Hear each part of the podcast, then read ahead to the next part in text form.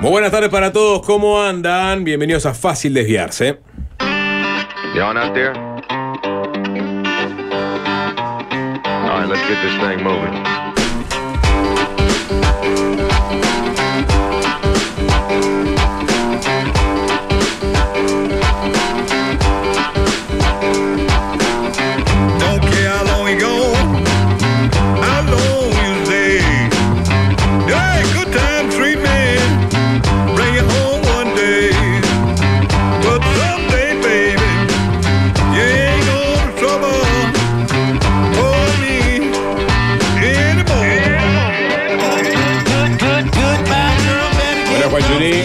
Juni. Buenas y primera tarde, sapo.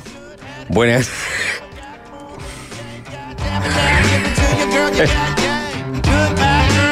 Te sigo, ¿eh? Estoy contigo, ¿eh? Firme. Buenas y primaverales tardes, sapo. Muy buenas tardes para nuestro eh, operador, Joaquín.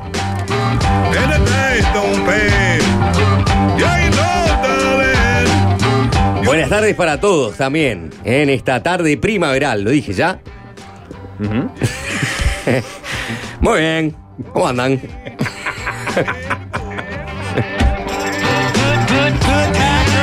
Bueno, qué bien, ¿eh? ¿Cómo andamos? ¿Qué tal, Nico? ¿Qué dice, Sapo? ¿Todo bien? Hay alegría en el ambiente. La Vicentidad, Jorge, ¿cómo andás? Olis. Eh, vi que ya a- al- al- alguna- algunas enredaderas están eh, mostrando hojitas, Sus flores. ¿sí? Sus hojas en este caso. ¿Mm? Em, Son las flores. ¿La hoja es una flor? De la enreda- en el caso de la enredadera, sí. Enti- entiendo que no. Puedo abrir el debate si quieren, pero eh, son 16.22 y capaz que no, podemos no trancarnos en No, De tema. los creadores de fruta no es postre, hoja no es flor. Hoja no es flor. Pero Fruta bueno. no es postre. Ah, no. Fruta no es postre. Me parece, me parece tan baladí esa Sí. Fruta no es postre. ¿Qué? Fruta no es postre. Gracias. Fruta es un sacrificio. Fruta es un compromiso con la salud. Fruta es rica. Pero fruta no es postre. Eso es propio. Ah. es un discurso intolerante. A no ser que a una fruta se le agregue, por ejemplo, un buen cachote de dulce de leche. Banana y ahí dulce. ya podemos hablar de que estamos casi en un postre. Banana split, frutilla con crema. Yo que soy un amante de la fruta. Pera con dulce de leche. Para mí, a mí me gusta más comerme una manzana, No se hace nada. Ahora, ahora. Lo está diciendo ahora porque está una comiendo gelatina. manzana. No mienten. Bueno, pero ge- pues un ejemplo bueno, horrible, pero que es la gelatina. Voy- voy- Gelatina no es postre. ge- gelatina Ah, es bueno. casi que agua saborizada, ¿no? Sí, claro. Sí. En un estado gomoso. Eh, claro. Si te, lo que- dan, si te lo dan en un hospital porque literalmente no te pueden dar nada más, entonces no es un postre. Yo creo que eso es un, es un, es un discurso profundamente intolerante, protofascista. ¿Por que qué? Ustedes están instalando. Justificalo. Tranquilo, marra. Y bueno, porque ¿Por sí, qué? porque a mí, me- a mí, a mí me gusta, eh, me encanta la fruta. Pero, Pero no es un postre. También, Me te gusta, acompañar- también te gusta ir a, ir a la playa y no estás diciendo que ir a la playa es un postre. Que te guste no quiere el decir postre que lo convierta define en un por lo postre. que viene después de la comida. Y lo que viene después de la comida, en mi caso, es el 80% de las veces una fruta. Entonces a mí no me vengan Qué con literal que que fruta no es sos. postre. Estás Qué comiendo literal la que segunda sos. comida. La Qué fruta es literal. una segunda Te comida. Vas a morir de literalidad. No, ustedes van a morir de intolerancia. Es una No. colación. Este, Cuando se dice fruta no, es postre, No, es una colación tampoco. Una colación es otra cosa. es porque se entiende que la definición de postre apunta Sí, a algo más entiendo, suculento. me parece una pedorrada. está. Bueno, está bien que te parezca una pedorrada. Yo Porque, entiendo, porque no, no pero- toma en cuenta la gente que entiende que la fruta es un postre. Entonces, hay fruta No, no, porque no. no es un postre. El no es un postre es, postre. el, es, digamos, el chocolate, es el helado, no sé qué, y aparte Claro. la fruta. No. ¿Por qué no pueden incluir? O sea, ¿por Porque sería como que yo me como un me como una milanesa con una milanesa con puré y después Ah. digo, quiero otro plato de milanesa con puré. ¿Es un postre el segundo plato? No, es otra comida. Está, está bien. Y, y- y- y- y uno- y una oveja esquilada no es oveja porque no tiene lana. Es una boludez lo que están diciendo. No. Acabas de hacer una comparación que no tiene sentido. No tiene sentido. estás no, cero no, argumento, estás con cero está- sapo. está- está bajísimo. No, en argumento. un debate argentino, sapo, vos por arriba. te, bar- te barrerían el piso contigo. Yo ya te di la explicación de lo que es postre. Dame la definición de lo que es postre vos. Postre es una exquisitez que es el premio después de la comida. Eso es un postre. para vos, entonces la comida es un sacrificio también. No. O sea, Para mí, para, mal encarado. para mí la defensa, la defensa de tu posición, Sapo, tiene que venir por el lado de lo dulce. Es, es lo dulce después de la comida. Por lo y general, la la- fruta es dulce. Entonces, ergo, No, pero por lo general La la, fruta gente, es la, postre. la gente ¿viste, te pregunta, ¿querés postre o querés alguna fruta? No es una boludez. No te dice- Tenemos postre, tenemos ensalada de fruta, tenemos casata, No, hay- hay- tenemos flan con dulce de leche. Te dan en el menú de postres. Cuando vas a un restaurante, está la ensalada de fruta. Pero la ensalada de Es- fruta. la es- fruta es, es una, es una No es com- fruta. Claro. Ah, bueno, Es una composición de glucosa que incluye muchas este, frutas y que pretende mezclarse en una carta como lo más saludable No, para gracias. tener una opción No, de decir, no, no quiero una torta de chocolate dulce de leche con crema y chantilly por arriba, con café tostado y, y flameado con mm, radiación nuclear. Estás cayendo en el, Entonces, el debate, en- en- en de- el de debate fruta. millennial de fruta no. No, tiene razón Juanchi. Si la fruta está en postre, ¿por No qué en la carta de un razón. Restaurante Sí, no te defendiendo fruta manzana? ¿Por qué no, no hay un postre que sea duranos en almíbar, helado y una manzana pelada? ¿Por qué no es eso? Porque la gente sabe que la fruta no es un postre, sapo. Yo creo que se, se perdiste, cerraste acá, este, cerramos acá el debate porque Yo creo que yo estoy en contra de dar esta discusión. Yo estoy Claro. muy en contra de esta discusión, me parece una discusión muy pedorra, que lo único que hace Pedorra es es. darle una mala prensa a la fruta. No, no, no. Que es un postre, para nada. es dulce y es mucho Para más nada, al saludable revés, que le- darle un le da- le da buena prensa, le da buena prensa a la fruta. da- Sí, le da buena prensa. Sacrificio, Exacto, como pero ubica, Jorge. ubica las cosas. No, yo dije que no sacrificio. Bueno, vos, igual que te Pero ubica las un cosas- premio chocolate. No,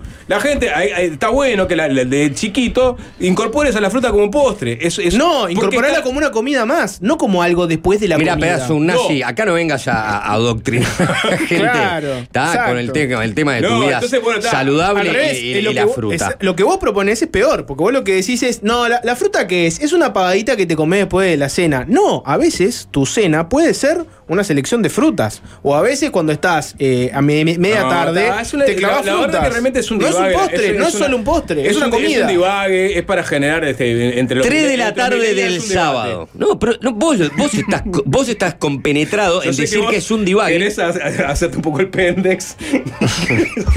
No, Este vos, vos vos- Pero vos creés que esto es un debate de topic Sí. eh, y no es un debate de topic. Bueno, eh, no, eh, antecede a topic. No te preparaste para este debate. No te esto, es, esto es No, no, simplemente. no es un debate. se le va a hacer Simplemente, No es un debate. cuando se dice que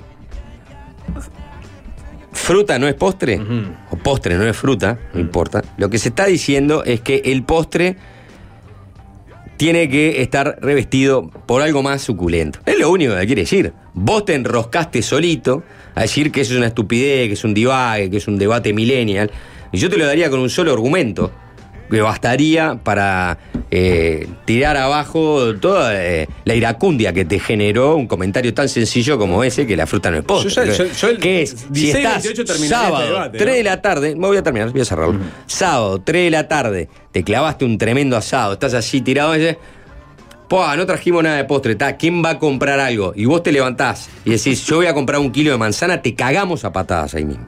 Fuerte. Si me ofreces una- ¿Ah? unas frutillas, le entro fuerte. La frutilla mejoraste un poco. Pero. Bueno, eh, para, mí sigue si- para mí no sigue siendo un postre. Bueno, pero si vos te levantás y decís, bueno, yo compro un kilo de frutillas y helado, ah, ahí tenemos un postre. Ah. Ah, bueno, Sí. pero, está perfecto. Pero está bien, es el, es el, el, digamos, el, el- el argumento millennial. Fruta no es postre. Que estás este, tratando de abrazar para hacer que tenés menos de 40. Pero ¿por qué vos pensás que es un argumento, Miriam? ¿En qué momento eh, esa, esa frase. Millennial, para, para, es una frase viejísima. Mi- millennial- millennial Vos estás quedando como un viejo choto que querés Millennial sos poner vos. esto como. está bien, está bien, está bien. Bien que Juanchi está, muy, Juanchi está muy de guante blanco, vamos a sacar el guante. Sapo, acá el tema es, es el siguiente. Vos, hace tiempo, que cuando te viene la locura de que te querés cuidar y jodés con que estás gordo y no sé qué, cuando evidentemente no lo Jorge, estás. no personalices esto. Me parece que te- le, está, le estás cerrando el Venís, bizcochazo. venís con tu fruta a, a la oficina y te autocongratulás de vengo con, una fruta. eh, colación, como dice Nicolás Batalla. No tiene nada que ver con el postre. Estás- le estás cerrando el bizcochazo. No, estás comiendo un postre. No la, fruta, la de- fruta no era un postre. No, No, venís no. comiendo un postre. ¿Cuál No, fue la comida no, que no. antecedió tu No, colación no, de yo me frutas? puedo clavar un- un- una barra de chocolate a las 3 de la tarde y no estoy comiendo el postre. Es una boludez lo que está diciendo. Vos hablás ¿Eh? de millennials y estás hablando de colaciones en este momento. ¿no? Nicolás. No, fue Nico, fue Nico, fue Nico, fue Nico. Fue Perdón Nico, por enriquecer el vocabulario de esta discusión, ¿eh? Bueno, debate, está bien. Es como un, pre- un- un preámbulo para este debates inconducentes. Claven todo debate Bueno, un es carpetazo. un poco lo que Este- está dando este, Argentina en estos Faltó, faltó un carpetazo hacia el sapo, tipo un- una cosa bien rastreada, estilo. Yo te vi haciendo cola y no fue precisamente para comprar fruta. Fuiste a comprar otra cosa. Y ¿Te acordás que era? Pac. Y ahí es, tiraste el carpetazo en el debate. y te, y te vas a otro tema. No aportaste nada, no diste ningún argumento y ensuciaste Sí. al sapo. ¿Qué es lo que vamos a a hacer a partir de ahora? Tu Escuchando. padre murió. Ese sería el debate en Argentina. ¿Sabes por qué? Porque era verdulero y vendió un cajón de fruta podrida que mató a dos personas en el barrio.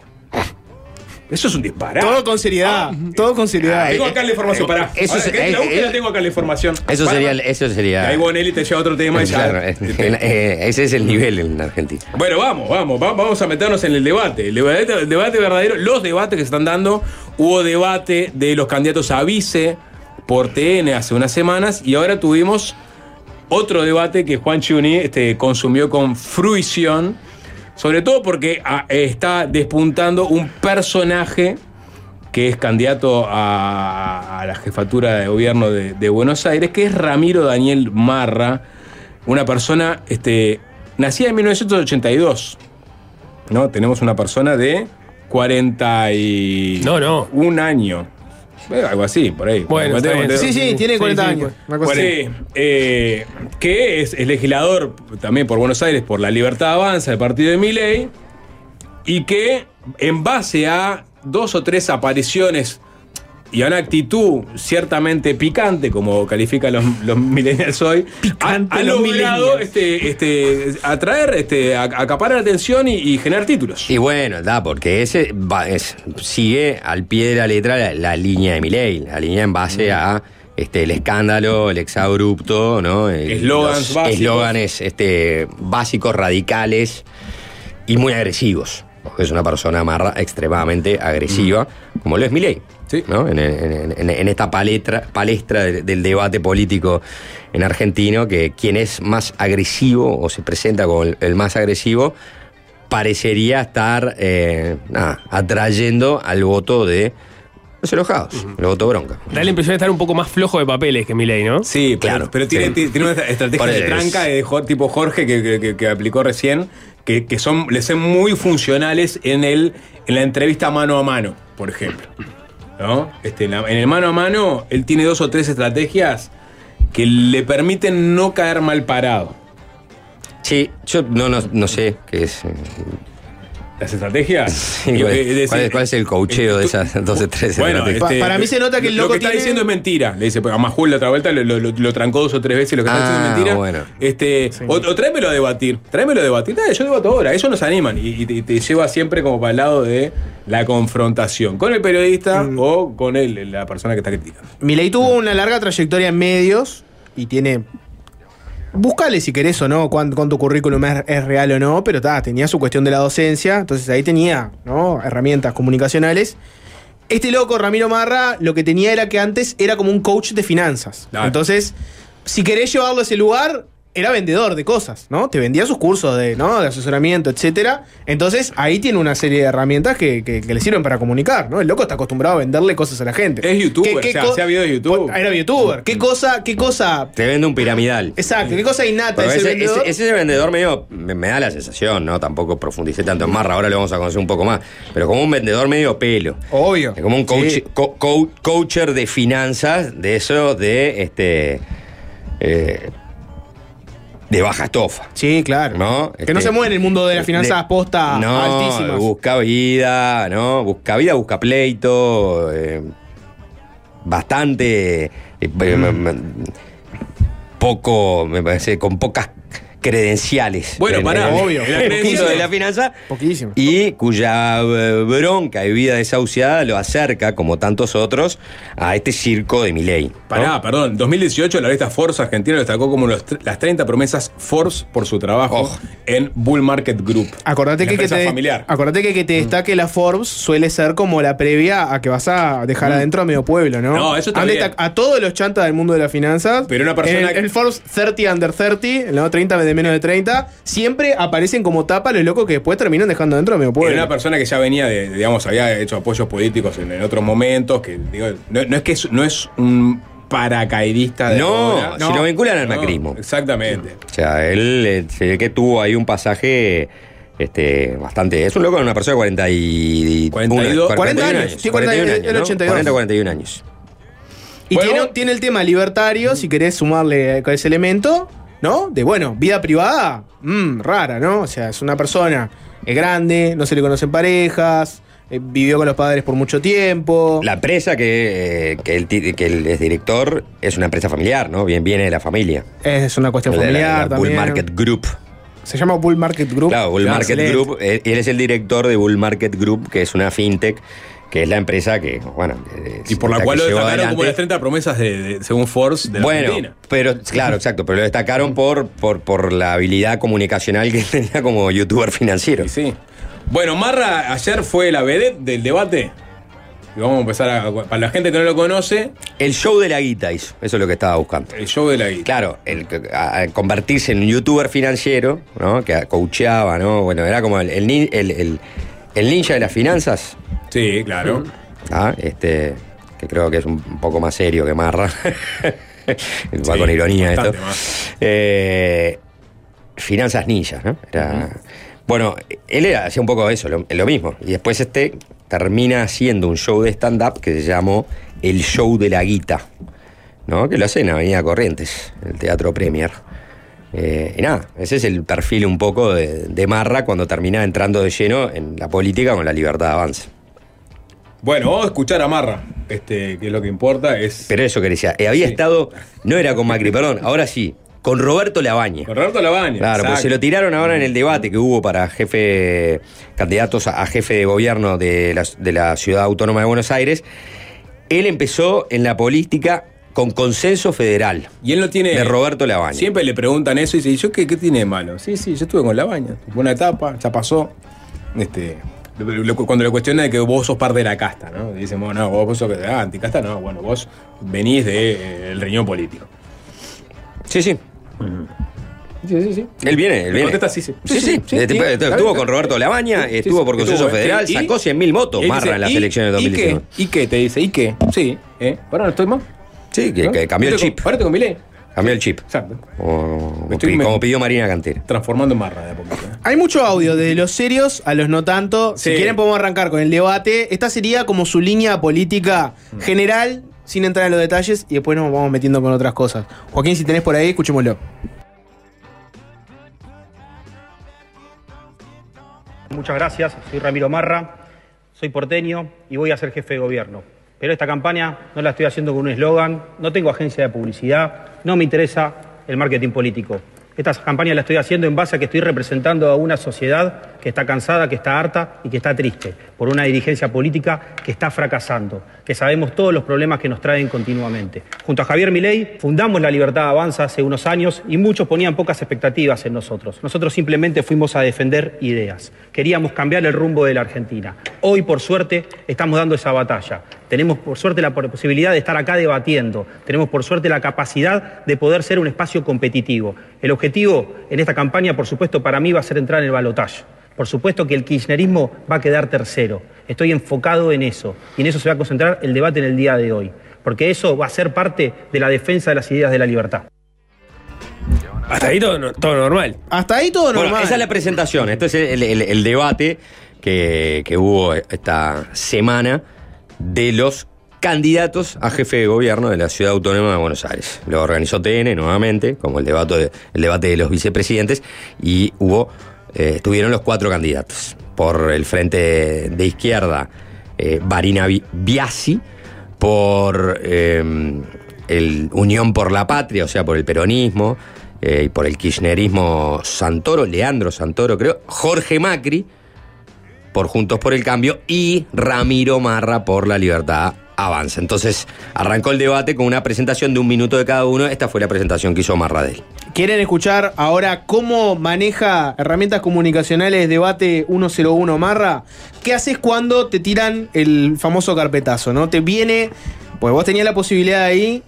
¿Qué, qué años luz que está Uruguay de tener un debate entretenido en tele, ¿no? O sea, los candidatos se pueden hacer preguntas entre ellos, vos no podés interrumpir al otro, pero le podés plantear una pregunta, ¿no? Imagínense que estamos acá haciendo un debate nosotros cuatro, yo puedo elegir para hacerle una pregunta concreta a Nico y Nico tiene que usar su tiempo para responderme a mí. Es uno de los bloques en donde uno, vos elegís a quién querés hacerle una pregunta.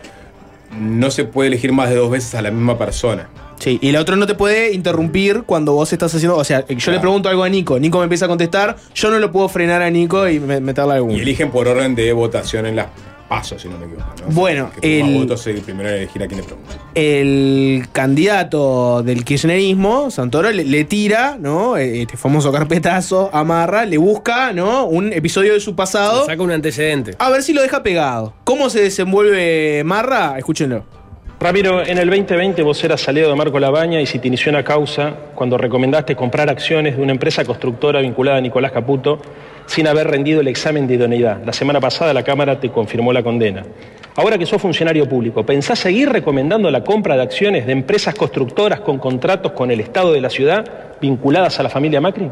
Ramiro Marra, adelante. No puedo creer que me hayas hecho esta pregunta. ¿En serio me estás haciendo esta pregunta? ¿Realmente querés salir tercero? Eso fue una persecución política del kirchnerismo. Hace 23 años que trabajo en el sistema financiero. ¿De qué me estás hablando? Que no rendiste el examen de No podés interrumpir, no te pero no escuchás, no leíste las reglas. Y claro, ahora entiendo el tipo de preguntas que haces. O no te preparaste para este debate, capaz. ¿Qué he visto? Una noticia de un medio kirchnerista que el kirchnerismo me quiere seguir persiguiendo, como cuando me cerraron la empresa por hacer una operación que se llamaba Contado con Liqui. Por eso me metí en política. Por gente como vos, por el hipócrita que sos. Venir acá a dejar en frente de las cámaras decir que me persiguieron. ¿Sabes cuándo me pusieron la multa a los siete días de haber asumido de diputado? ¿En serio me estás haciendo esa pregunta? Cuando hay seis de cada diez pibes que son pobres. ¿En serio me estás haciendo esa pregunta? ¿Qué te pensás que es la política? ¿Qué te pensás que es la persecución? ¿En serio te metés con mi trabajo en el sector privado? ¿Con todo el daño que me hicieron? A mí, a mi familia y a toda la gente que persiguen. Odiás a los que laburamos. Los odiás. ¿Y cómo, sa- cómo salió? Si lo tienen que evaluar. Una, una pregunta barra este, acusación protejudicial. y, Es un y una respuesta es que chequearla.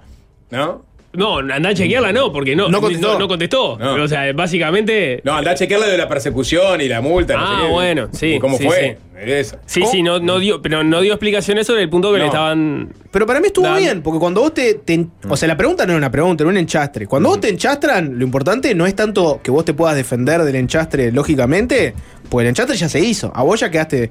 Alguien que está mirando esto dice, ah, bueno, capaz que era un poco así. Él lo que hizo fue redoblar la apuesta. Decía el otro, me estás persiguiendo y además sos un chanta que pero me prefiere enchastrarme antes de hacer algo con la pobreza Sí. que hay. Para mí igual lo que pasó ahí fue que se gastó un comodín, ¿no? Porque era, era la- no podés hacer eso en todas las respuestas. Ah. Y esa fue en la primera pregunta que le hicieron. Entonces, no podés utilizar la misma fórmula después para adelante y te lo gastaste. Eh, bueno. Sí, está bien. No sé, te te, te no sé gastás cómo- un no sé cómo- cuál fue el devenir de, del debate. Pero bueno, Juanchi lo vio. Lo Tenemos, menos vio- tenemos vio- otro, otro- otro, otro audio más de Marra, ¿no? ¿Del debate? Sí. Dos audios más. Vamos a escuchar el, el tercero que tiene que ver con qué. Eh, el tercero, si no me equivoco, sí. El tercero es un cruce con, con, con Biasi del frente de izquierda. Y el cuarto creo que también. A ver, este, al aire lo voy a recordar. Acá tenemos a una representante del polo obrero, de esos que cortan las calles, de esos que se autodenominan piqueteros, de esos que cometen un delito. El artículo 194 del Código Penal. Lo que están haciendo está mal, lo que está haciendo no tiene margen. Cuando nosotros seamos gobiernos, ustedes con nosotros no van a tener margen. Van a ser detenidos de manera inmediata por cortar la calle. No pueden cometer más delitos. Si quieres te hago una pregunta. ¿Te gusta cometer delitos? Tiempo y ahora sí, Vanina Biasi tiene un minuto para la respuesta. Detrás de la fachada graciosa de Marra hay toda una política absolutamente reaccionaria. También él, como el candidato Macri, se meten con las personas más pobres de este país y los culpan de cosas que son desopilantes realmente, cuando ellos son realmente los que están en la ilegalidad. Estamos hablando con un candidato que no solamente la Comisión Nacional de Valores lo sancionó, estamos hablando con un candidato que hacía propaganda, pero emocionadísimo en favor de Elstein desde las redes sociales, porque el tipo tenía acciones en IRSA y ya cumplía funciones públicas cuando realizaba ese tipo de, de- de promociones a empresarios. Entonces, realmente lo que tenemos acá es un problema que resolver. En este país hay hambre, hay miseria, y lo peor que pueden hacer los empresarios ricachones de esta ciudad es meterse con las mujeres más pobres. Bueno, Bien. Contundente pregunta, ¿te gusta cometer delitos? No, no. Qué sucio, Si quiere, total. si quiere, si, si querés, o si no sé, la trató usted o la tuteó, si querés te hago una pregunta. ¿Te gusta cometer delitos? Eh, bueno, eh, eh, cada uno jugando para su tribuna, ¿no? En este debate. Es decir, Jorge Macri y Santoro trataron de alguna manera de de no meterse, salvo la, la- pregunta de Santoro, ¿no? Que lo quiso chicanear a, este, a. Después intentó como que responder cuando fue cuestionado por, por Biasi, por, o sea, cuando fue cuestio- cuestionado por este, la candidata que está más a la izquierda, optó siempre por el- el- la respuesta conciliadora, ¿no? Justamente iba a decir, yo lo que tengo que hacer con esto es suavizar mis respuestas y intentar en la polarización que digan, bueno, no, ojo, la amenaza es esa, es, es mi ley, es la ultraderecha captarle algunos votos. Y Marra no atacó, sí, a Macri, pero no con el mismo sentido de, agresividad con el que atacó tanto a- al, kirchnerismo o a la izquierda, izquierda, ¿no? Al, al- al polo obrero, al, al- frente de izquierda, había así. Bien. Hay un mensaje, se lo leo, te- vamos a hacer una tanda. El mensaje dice esto, Sapo, te- te- esto es un, un centro directo para vos. Aníbal lo manda al 097441443. También pueden escribir los mensajes directos de Instagram. Difícil de tomar en serio a Marra con su planteo del canal Paca Paca, que mira a su mamá, él no lo ve, y le contó que hacen ideología con los argentinos buenos contra los españoles malos. Y como ese mensaje llegan varias personas que claro, que no escucharon el debate este y amarra hablando, digamos, por lo alto, entre comillas, si quieren. Si no, se quedaron con episodios concretos que, eh, digamos, polemizaron la figura de, de Marra. Vos sabés que yo vi los dos debates, ¿no? Eh, obviamente me salté algunas partes, un debate de una hora y media, una hora y cuarenta, y, y, en un momento te, te, te- te- te cansa, aparte hay una cantidad de temas de agenda, en el caso de la ciudad autónoma de Buenos Aires, que, Que no te interesan que tanto. no te interesa, ¿no? Vas a buscar también un poco de el ringirranga, pero tanto en el debate para eh, candidatos a vicepresidentes, o sea, quienes acompañan en la, fórmula de los candidatos, como en este, en los dos me quedé con la sensación de, en ese escrimaje en el área, diría Kesman, ¿no? O a revuelto, ganancia de pescadores, lo- los que terminan ganando son los candidatos de la Libertad Avanza, son los mileístas. Villarroel, eh, salió Victoria Villarroel, que es la vice de Milei, fue la que terminó siendo la protagonista del debate, porque la- la- o la atacaron de un lado por el otro y ella supo salir bastante bien con, las con los ataques, pero entonces la pusieron eh, en, en- en- No, lo en que- el medio del foco. Lo que tuvo Villarroel fue que eh, confrontó con Agustín Rossi, con el candidato a vice de Massa, Sí. y, ahí, y ahí, si bien Rossi tampoco es que quedó mal parado, por momentos balbuceó frente a una Sí. Que parecía tera- terapiada. eh, eh, o sea, O sea, era la- impertérrito la su- contundencia su- su- comuni- comunicacional contra este, un Rossi balbuceante. Claro, que, que Ah. le pesa todo, todo, digamos, su gobierno también, ¿no? Ni que hablar. Pa- Para mí la- la- lo, lo peor es tener que ir a estos debates defendiendo al gobierno actual. Ah, estás en la peor situación de todo. Eso es lo que la tiene más difícil de todas. Lo que la tiene más fácil de todas es el otro. eh, Los que nunca estuvieron. claro. O sea, o, o- o si sos un candidato de, de la izquierda que no jodió a nadie en Argentina, me refiero a los que han sacado tan pocos votos que este, son siempre están ahí, ¿no? Este, Al costado del peronismo. Y este la, la- la nueva estrella de- de- del, del sistema político, bueno, el sistema político no, porque sería todo lo contrario, sino que este, los mileístas. Con los candidatos más freaks del mundo. Villarroel es una persona que Sí, visitó sí. a Videla en la cárcel. O sea, tenés mil lugares para Claro, pegarles. es, este, es hija, pero- es hija de, un, de- de- Sí. de un militar, eh, aparte de un militar combatiente de Malvinas, que era esos militares nacionalistas. Bueno, en el debate de, de vices, ahí le Surgió preguntan a, a. Villarroel por qué visitó a Videla y dice que era parte de una investigación en donde también habló con los montoneros a los que usted defiende, Agustín Rossi. Bueno, creo que, creo que él, él mismo, este, el, padre de Villarroel, una vez que termina la guerra de las Malvinas, como que se declara en rebeldía porque no quiere rendirse ante los ingleses, ¿no? Está, bueno, este, están las Malvinas, está, está la tanda, está Paca Paca, porque Paca Paca, la gente que no lo conoce, es un canal de, de- de- de televisión abierta argentino que apunta a niños entre 2 y 12 años. ¿eh? Una programación va- variada, este, arrancó en 2010, han cambiado digamos, sucesivamente los gobiernos y le han dado otro perfil. Vos como papi sapo, Mm. si lo tuvieras que equiparar a un consumo típico de un- del niño uruguayo. Es- ¿Parecido a qué? ¿Es el Perú Network? ¿Puede ser? ¿El qué?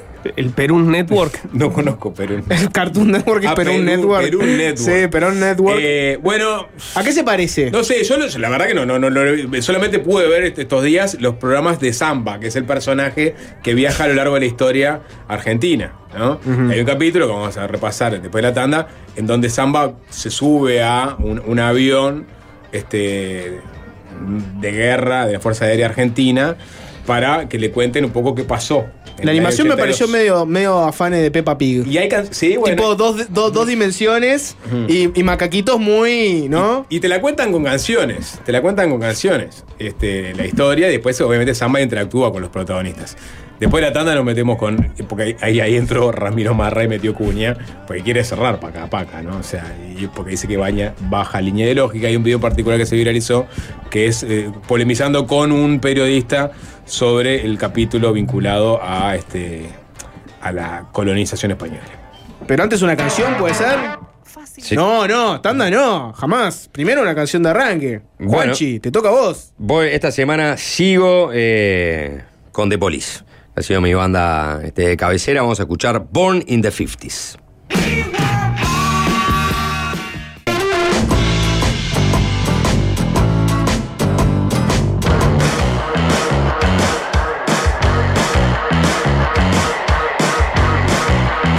El apéndice del periplo de Ramiro Marra por los medios argentinos, este político, legislador de Ciudad de Buenos Aires, por la libertad avanza, candidato a la gobernación de la Ciudad de Buenos Aires, que con ese estilo confrontativo, violento por momentos, eh, esquemático, pero de un outsider que tampoco se, le puede, a quien no se le puede reprochar mucho, bueno, está ganando ganando minutos de exposición y también por algunos pasajes puntuales.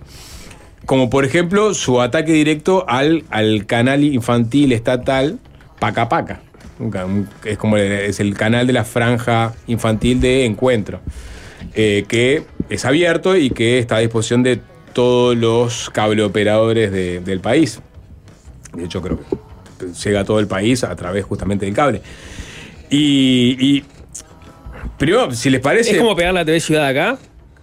Es, es como pegar la TV Ciudad acá. Es- sí, lo que pasa es que es a nivel nacional para acá, para acá, ¿no? Después él, él Ciudad también, ¿eh? Sí, está bien, pero no, no es un canal. está bien, es un. Del, del departamento claro, Montevideo. Está bien. Eh, pero igual está en contra del, cana- del canal de, de la ciudad de Buenos Aires. O sea, él también quiere cerrar el canal de la ciudad de Buenos Aires. O sea que, en el sentido, él, él- él está. Es coherente. Es, es coherente, pero no, no, no. eh, Se, se ensañó con Paca Paca. Paca Paca tiene un personaje que se llama Samba. Samba. Es para eh, niños también, para- ¿no? Entonces eso cambia un poco la dinámica. está la, pervers- ¿no? la perversidad del planteo de Marra es que quiere cerrar un canal para niños. Exactamente. Sí, vos porque no pensás que el, el canal está adoctrinando a los niños desde chiquito, lo cual también sería perverso. Bueno, ¿no? Ahora pero vamos por- a ir a esa segunda parte. Por eso mismo vos, yo qué sé, si te fueras a pegar la TV Ciudad, siempre puedes decir, no está, no hay un programa infantil, ¿no? En la grilla de TV Ciudad que sea, no sé, eh, Romanitos, con Gabriel Romano contándote este, la realidad para los niños. No existe ese programa. Bueno, Todavía. ¿Por, qué? ¿Por qué no existe? ¿Por qué no existe? Pero bueno, lo que voy es que Paca Paca, como dice Sapo, es para niños, exclusivamente. Es para niños y ya te digo, tiene, eh, o sea, comprende la franja eh, etaria de 2 a 12 años. O sea, tiene programas para bebés y, ti- ti- y tiene programas para niños que ya están adentrándose en el mundo de la historia, por ejemplo. Y ahí, ahí es que aparece Samba, este personaje que viaja en el tiempo, viaja al pasado, pero a veces también va al futuro. Este, conoce a, per- a personalidades de la historia, eh, internacional y nacional. Y en este caso les propongo un fragmento, de un- son capítulos que duran 20 minutos, un fragmento de eh, Samba yendo al año 1982 para comprender qué pasó con las Malvinas, qué fue la guerra de las Malvinas. Y entonces tenemos acá a, a un piloto de un avión comunicándose con base y en un momento se encuentra con que en el asiento de atrás aparece un niño, ¿no? Eh, Por sorpresa aparece un niño que es Samba y se da este diálogo y después la canción que resume la historia de las Malvinas en la versión de Paca Paca. Niño, ¿qué se supone que hace arriba de un avión de guerra? Bueno, resulta que estaba de excursión en el futuro cuando de repente... eh, ¿Por qué hay una guerra, piloto chispa? Buena pregunta. Hay una colonia en el medio del mar que Inglaterra ocupa. Ahí está.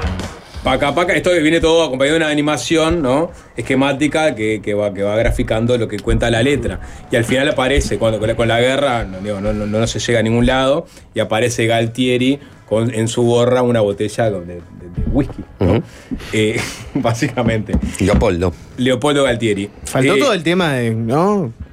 La dictadura militar Bueno, no, llevando la guerra el- a la gente, ¿no? Faltó Bueno, un- eh, ah, ¿no? eh, eh, bueno, por eso, esta es una, una carta de presentación de, de, de Samba y. Pero ese- desde el proceso independentista. Es el proceso Sí, sí, independentista. fueron por ese hasta, lado. hasta la vuelta del obligado. Hasta Pero la el, vuelta el- obligado el- y- el recorte es bastante caprichoso, ¿no? No, el- último. Claro. Y el final exactamente, o sea, ponen a Galtieri eh, y lo ponen como dicen, no es la guerra la forma de llegar a... Exacto. el- a- Porque a la soberanía guerra Malvinas. siempre sale mal. Exacto. Hay mucha es- gente en los mensajes diciendo que, que, Paca, que TV Ciudad retransmite cosas de Paca Paca. Bueno. No tenía ese no, dato. Yo tampoco tenía. Bueno, eh, Paca, pues, esta carta de presentación para Paca Paca, que fue eh, blanco de Ramiro Marra, quien en una entrevista con eh, el canal de televisión Información Periodística IP Noticias, que es li- licenciatario de, de Canal 9, Canal Abierto Argentino, eh, tuvo el siguiente intercambio con, con la periodista, donde por primera vez Ramiro Marra ataca a Paca Paca y dice que lo cerraría. Los medios de gestión pública, Sí. eh, ¿qué harían? Incluso con Paca Paca. Paca Paca. Sí. Eh, perdón. Me causó gracia. Eh, el, que Paca Paca es el dibujito animado que bajan ideología. Es un canal. Ah, es un canal Paca Paca. Sí. Y bajan ideología ahí, establecida sobre historia y eso. No sé, mi mamá que es profesora de historia me dijo. Yo no, no lo miro, no tengo hijos chiquitos. Mi mamá es profesora de historia y me dijo que en Paca Paca bajan tendencias ideológicas. Profesora de historia tiene, imagínense, es una, una señora grande. Tiene mucha experiencia. Y me, me dice que cuentan la historia de una manera particular. Bueno. No soy un especialista en Paca Paca, perdón. Como Disculpen. cualquier libro de historia, ¿no? Agarras un autor, te cuenta una, Sí, puede ser, una mirada de la historia, otro Eso me dijo, pero eso está diciendo lo mismo que dijo mi mamá. El tema es que una cosa es hacerlo de forma privada y otra hacerlo de forma pública y con los impuestos. Porque si no estás utilizando el gobierno para marcar cierta tendencia. O sea, lo cerrarían. Por supuesto. Y la, Vos lo venderíamos y si es rentable, seguramente alguien lo va a pagar. y la televisión pública. Seguramente también puede ser una buena alternativa de financiamiento para bajar la pobreza en la Argentina. Y en salud, Prefiero, prefiero, prefiero que haya más escuelas y menos televisión pública, ¿no? y en salud y edu- ¿vos crees que por cerrar la televisión pública cuántas escuelas No vas viste a hacer? edificio es, a lo que vale, hace una torre ahí. Me imagino una torre de 100 metros. Está re bien ubicado, ATC. Está re bien ubicado TC, ¿no? Ese es el argumento. Decimos, "Ta, cerramos TC y invertimos en, en- en educación y, y- y en salud. Ahí es, el- es el- la primera aproximación de Ramiro Marra a Paca Paca que se viralizó, entre otras cosas porque está sentado en una silla gamer, hay, una, hay un acopio de latas de atún en el fondo. Es como, Sapo, está diciendo mi mamá me dijo cómo es Paca Paca y en base a eso opino. Eso, y aparte dice, no, No lo eh, veo, mi él mamá- dice, yo no lo veo. mi- mi Es un mamá me dijo- Es un programa. dice, no, es un- Bueno, confío en la madre. confío en la madre. ¿Cómo Pero- no vas a confiar en una madre? Eh, Bueno, Me suena que la madre lo llamó para tomar la leche y lo encontró mirando paca paca y le dijo, deja de mirar paca paca. Te bajan ideología. Te baja la ideología todo el tiempo. La cuestión es que Marra vio un filón ahí porque obviamente esto se iba- viralizó, la gente empezó a hablar de paca paca, pim pum pam. Eh, y entonces, cuando lo entrevistan de vuelta en otro canal. Vuelven sobre el vuelven tema. sobre el tema. Vuelven sobre un capítulo en especial que es este Samba, en este caso, eh, y, el, y el proceso in- independentista de, de, de esta parte de- de- del mundo. Si les parece, escuchamos primero el capítulo. El de la canción. Necesitamos la bandera El Leo Gieco es el, el- el que canta en, este, en este caso, ¿no? Bueno, este capítulo dio pie a otro intercambio que tuvo Ramiro Marra con otro periodista sobre Paca Paca. Vamos a escucharlo.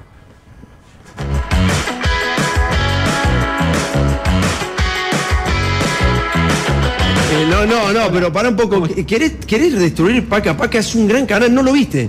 Por eso decís lo que decís. Paca Paca es un gran canal en serio, ¿eh? Lo que decís la televisión ¿Sabes pública. sabes lo que, que me dijo un chico una vez? ¿Qué? Que, que en Paca Paca decían que los españoles eran los malos y los argentinos eran lo- los buenos. ¿Y a vos qué te parece? Que no.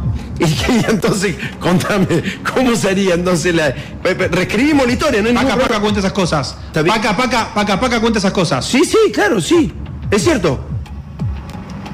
¿Vos crees, vos crees que los españoles eran los malos? Y, no, digamos, en función de lo que sucedió, de todas las muertes que sucedieron, ¿sabías que Bueno, murió te cuento, te cuento, yo soy español. Sí. Yo también. Y Tengo eso que- pasaporte español. ¿Y qué nos hace? Nos Mis hace- abuelos son españoles. Yo también. Mis igual. abuelos no eran malos y yo no soy malo. Tratá de respetar, tratá, tra- tratá de respetar a mi patria. No, Una pero- cuestión de respeto. pero, Marra, Si ¿Te parece que son los malos? No, no, Marra, No no. sé cuál es. Pará. ¿Vos sos argentino? Yo, para, para, para. Sí, soy claro que soy argentino. Sí, pero tengo que. Yo soy argentino y español. Pero para, yo también.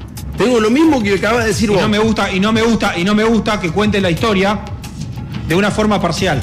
Pero no vas a reconocer, Marra, que murió el 90% de la población eh, eh, aborigen, indígena, desde que, llegaron, desde que llegaron los españoles. Mirá, El 90%. Yo soy español. Es mucho.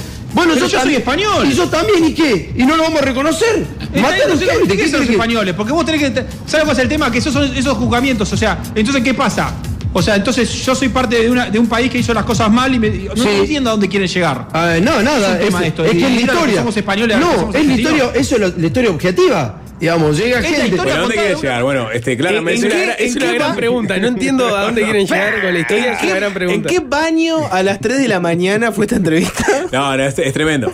Están hablando sobre la canción que escuchamos antes, ¿no? Sobre de ese españoles malos, argentinos buenos, que en realidad Me parece- bastante reduccionista sobre, el- sobre la comprensión del Bueno, capítulo original de Está bien, Samba. pero pará, déjame decir dos cosas. ¿no? Sobre esta discusión. Me porque- parece. Porque creo que, que, que, que- que podría ser eh, dos mínimos aportes. Uno, la tendencia al reduccionismo de la historia y a, plan- a plantearla de manera esquemática, ¿no? Y, y, este, binaria y hasta moralista, ¿no? Con, con- con buenos y malos. Así la aprendimos bastante nosotros, ¿no? Y así, inclusive, este, fueron firmados documentos de la época, ¿no? Malos americanos, este, o- o malos españoles y peores americanos.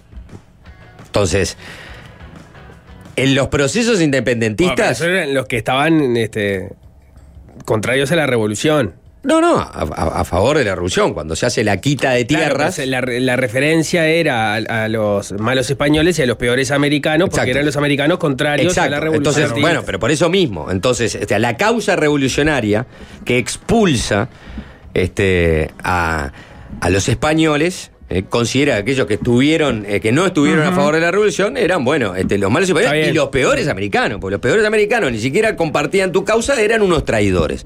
Entonces, en la época y en la enseñanza posterior, sobre todo a base de, de- de la escuela primaria, lo que enseña Paca Paca es más o menos lo que aprendiste vos. ¿Está? No, pero pará, pará. Pero Pero pará. Es, es- escuchamos una canción de un capítulo de 20 minutos, digo, porque. Ah, bueno, yo escuché esto de Paca No, Paca. obvio. Esto de Paca Paca me parece. Estamos dentro- en base a lo que escuchamos. Sí, entonces en base a lo que escuchamos. Si querés, vos querés agregar más que dice Paca Paca, me lo agregás. Yo estoy escuchando en base a esto. Esto de Paca Paca me parece que está dentro de los cánones más o menos este, normales en los que se, se, se educó en los valores patrios. Ah, porque nos educaron así a nosotros y seguramente Paca Paca está educando de la misma manera. Lo otro, esto sí me parece una, una seria contradicción. Eh, Paca Paca, dice esa, cancioncilla de León Gieco, está ensalzando a los revolucionarios de Mayo. Muchos de ellos, consecuentes liberales de la época, abogados influyentes, este, escritores, gente que se dedicó a la prensa, con una educación obviamente este, este, muy oligárquica, donde estaba Mariano Moreno, eh, Castelli, este, eh, Alberdi, en fin, eh, Be- Belgrano, Manuel Belgrano, todos ellos eran un grupo de liberales que se oponían a las restricciones del comercio implantado por el proteccionismo del anacrónico y anquisolado y cástico Estado monárquico español. Entonces, que el candidato del libertarismo se empiece a identificar con los viejos reaccionarios eh, de la España borbónica es un desatino total, porque él tendría que identificarse mucho más con los liberales criollos que lo que querían era el libre comercio que buscaba Inglaterra en aquella época y no tener que comerciar en base al proteccionismo y las prebendas del Estado español. Entonces, eh, no pensó ni un segundo Ramiro Marra en tratar de ser consecuente con sus, lo- con sus ideas y con la forma en el que ve la política en la actualidad. Ahí, estás convirtiendo en Connie Hughes lentamente, ¿eh? Es un, Es un elogio, es- ¿no? es un elogio. Es- es, eh, Muy articulado a la hora de. Exacto. Hay un dejo, No, pero, pará, pero todo lo que dice es y articulado, una combinación letal. Entiendo que Juanchi, sí, sí. Entiendo que Juanchi, este, quieras elevarle, eh, digamos, Bueno. la mirada a una discusión muy llana que es la que escuchamos recién. Pero para- Muy llana. No, no es. sobre, eh, so- eh, que, so- con argumentos retóricos sobre la marcha de, de un atacado este, y, y un atacante y después viceversa. Ah, El fondo del asunto es que esta persona primero dijo que eh, había escuchado a su madre decir que un programa llamado Paca Paca. dale con la madre. Sí. Después dijo que un niño le dijo que, que, ¡Me este, que son, que son malos españoles y buenos argentinos. O sea, es una, es, una persona que eh, eh, lo que está buscando básicamente es generar debate picante para Bien, tener bien, posición. es- es lo que y logró atravesar el Río de la Plata, estamos comentando acá, este, sobre el, el fondo del asunto que es, es un canal educativo para niños que, que quizás este, a partir de ahora esté un poco más escrutado también. Paca, ¿no? paca. Paca, paca. ¿Qué va a estar un poco más escrutado por esta Pero- pavada, sapo? Bueno, no, sé si no va a estar más escrutado. Seguramente mucha gente que no miraba Paca Paca. Bueno, le pasó lo del CONICET, cuando Bueno, Milei habló del CONICET. No lo comentamos. El ano de Batman. el ano- Otro el ano día de lo podemos comentar, otro día lo podemos este, contar. Salió el, el, digamos, el, el- el- el- el investigador de, de- de- de esa, de esa línea sobre el ano de Batman. La dilatación del ano de Batman. Sí, vos, pero para, un, para mí, está bien. Es, es elevar un poco la vara lo que hizo Juanchi, pero para mí no, no es una cuestión sesuda que no le hace a la cosa. Es el fondo del tema. Tenés un loco que se dice que es, llámale como quieras, libertario, liberal, etc. Para mí, liberal no es. Pero está, ponele que lo fuera, ¿no? Es un tipo que, que- que se pone del lado de una monarquía absolutista, con una casta recontra nefasta, que supuestamente o- o- piensa que el kirchnerismo es una casta, pero para él que existe un rey, está bárbaro. En vez de ponerse del lado de lo- lo- los padres de la patria. no tiene eh, ni o pie sea, ni cabeza. sentido. No puedes condenar lo que hicieron No tus antepasados y punto. O sea, no- Claramente no es, no es un, un buen argumento eh, No. desde el punto de vista electoral ponerse No. del lado, o sea, ponerse contra los argentinos en definitiva, ¿no? Yo soy español, además. Otra cosa es, otra cosa es el cipallismo de no, mis abuelos eran españoles, yo soy español, mirá, tengo pasaporte. Ese es tema aparte, ¿no? Imagínate cómo le cae eso al argentino promedio que vengas a decirle, yo soy español. Lo que, él, lo que él intenta combatir por el lado equivocado es lo que combate este eh, Milei, que es el relato de la izquierda, ese relato de la izquierda nativista, ¿no?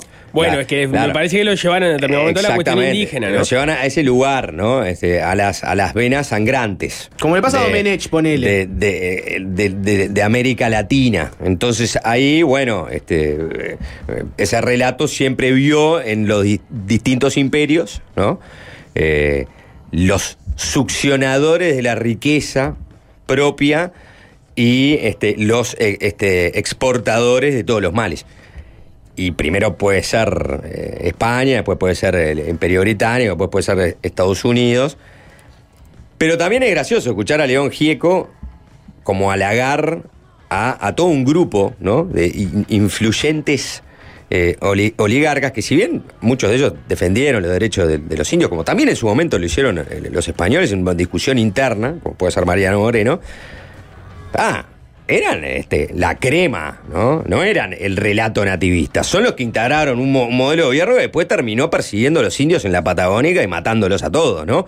Para extender la propiedad privada. Entonces, eh, todo es como muy entreverado y reduccionista. Inclusive las propias Pero es una, canciones es una de Paca Paca. canción, es una, es una ca- lo que escuchamos es una canción dentro de un programa de 20 minutos. O sea, pero- imagínate poniendo esa complejidad arriba, ¿no? para No, no, 10 bueno. años. Pero, pero me causa gracia escuchar todo este entrevero, Sí, porque en el fondo son dos adultos discutiendo eh, un sinsentido. En el fondo Sí, es un, un es- programa ahí, en el un fondo es un, programa Está infantil. es un loco que es candidato a jefe de gobierno en- de la ciudad de Buenos Aires y otro un periodista que están discutiendo sobre sobre la nada misma. No, es un informatista que sabe que le, le da rédito que Marra hable sobre Paca Paca. Bueno, y, y. Marra sabe que le da rédito. Pero este, el rating es. eh, eh, básico- Todo es el rating. y votos. Todos los Pero resultados. para- rating y votos. pero para- en el caso de esa Rating entrevista, de votos. rating y votos. Sí, pero no está bien. mal rascar ahí. Está bien. Porque hay relatos que son reduccionistas. Pero si, vos no no le- lo cre- si vos no crees, hay una, hay una determinada reducción que si no la crees, vos no sos parte de- del colectivo en el que está todo el mundo. Vos si sos argentino Pero, bueno, y, no, y no crees que estuvo bien independizarse de los españoles el periodista- y pensás, no, bueno, había gente buena de los dos El lados. periodista En toma por realidad. bueno lo que le dice Marra de que un niño le dijo que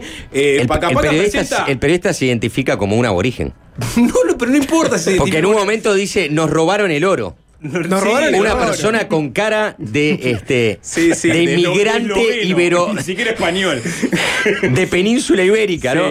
No, bueno, no sé cuál es el apellido, capaz que tiene un No, no sé, europeo, a lo que voy es que- dice, nos robaron el oro. En ningún momento cuestiona a Marra por, que- por lo que dijo de que un niño le contó que en Pacapaca presentan los españoles buenos malos y los argentinos buenos. O sea, Porque no era, no hay que cuestionar la fuente era- de porque- Marra, hay que, hay que confrontarlo. Capaz que el niño estaba mirando. el arranca diciendo, usted quiere cerrar Pacapaca como para, ah, arranquemos acá con el tole tole, nos sirven los dos y se, nos damos un poquito, me chupa un huevo y pasamos a otro tema. Porque en el Obvio. fondo esa es, esa Entonces es está, el espíritu. perfecto. ¿Y, y qué estamos haciendo nosotros? Porque me- Mandando me- la tanda. Ahora vamos a Eh, tener que cerrar. la tanda- que la tanda nos salve. Sí, sí, sí, obvio.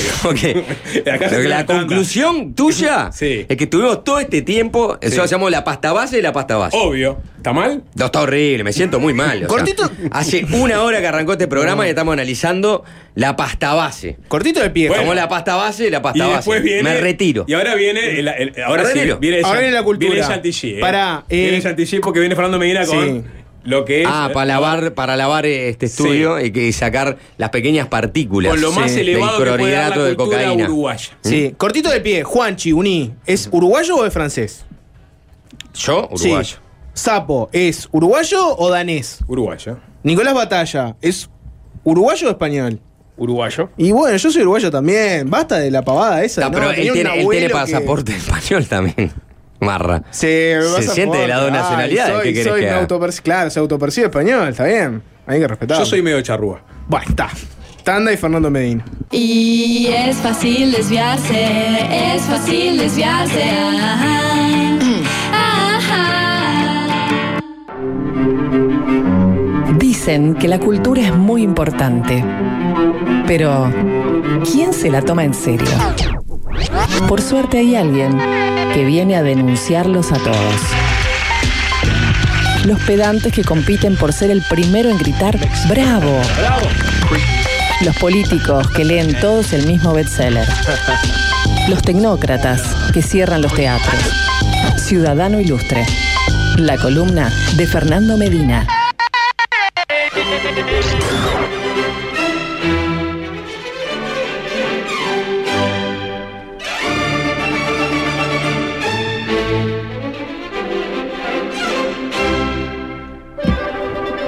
Buenas tardes, Fernando Medina, ¿cómo andamos? Buenas tardes, Sapo Juanchi, ¿cómo andan? Buenas tardes, Fernando. Bien, todo tranquilo, por suerte. Bueno, eh, hoy les propongo, Sapo Juanchi, una columna filosófica, si me la consienten.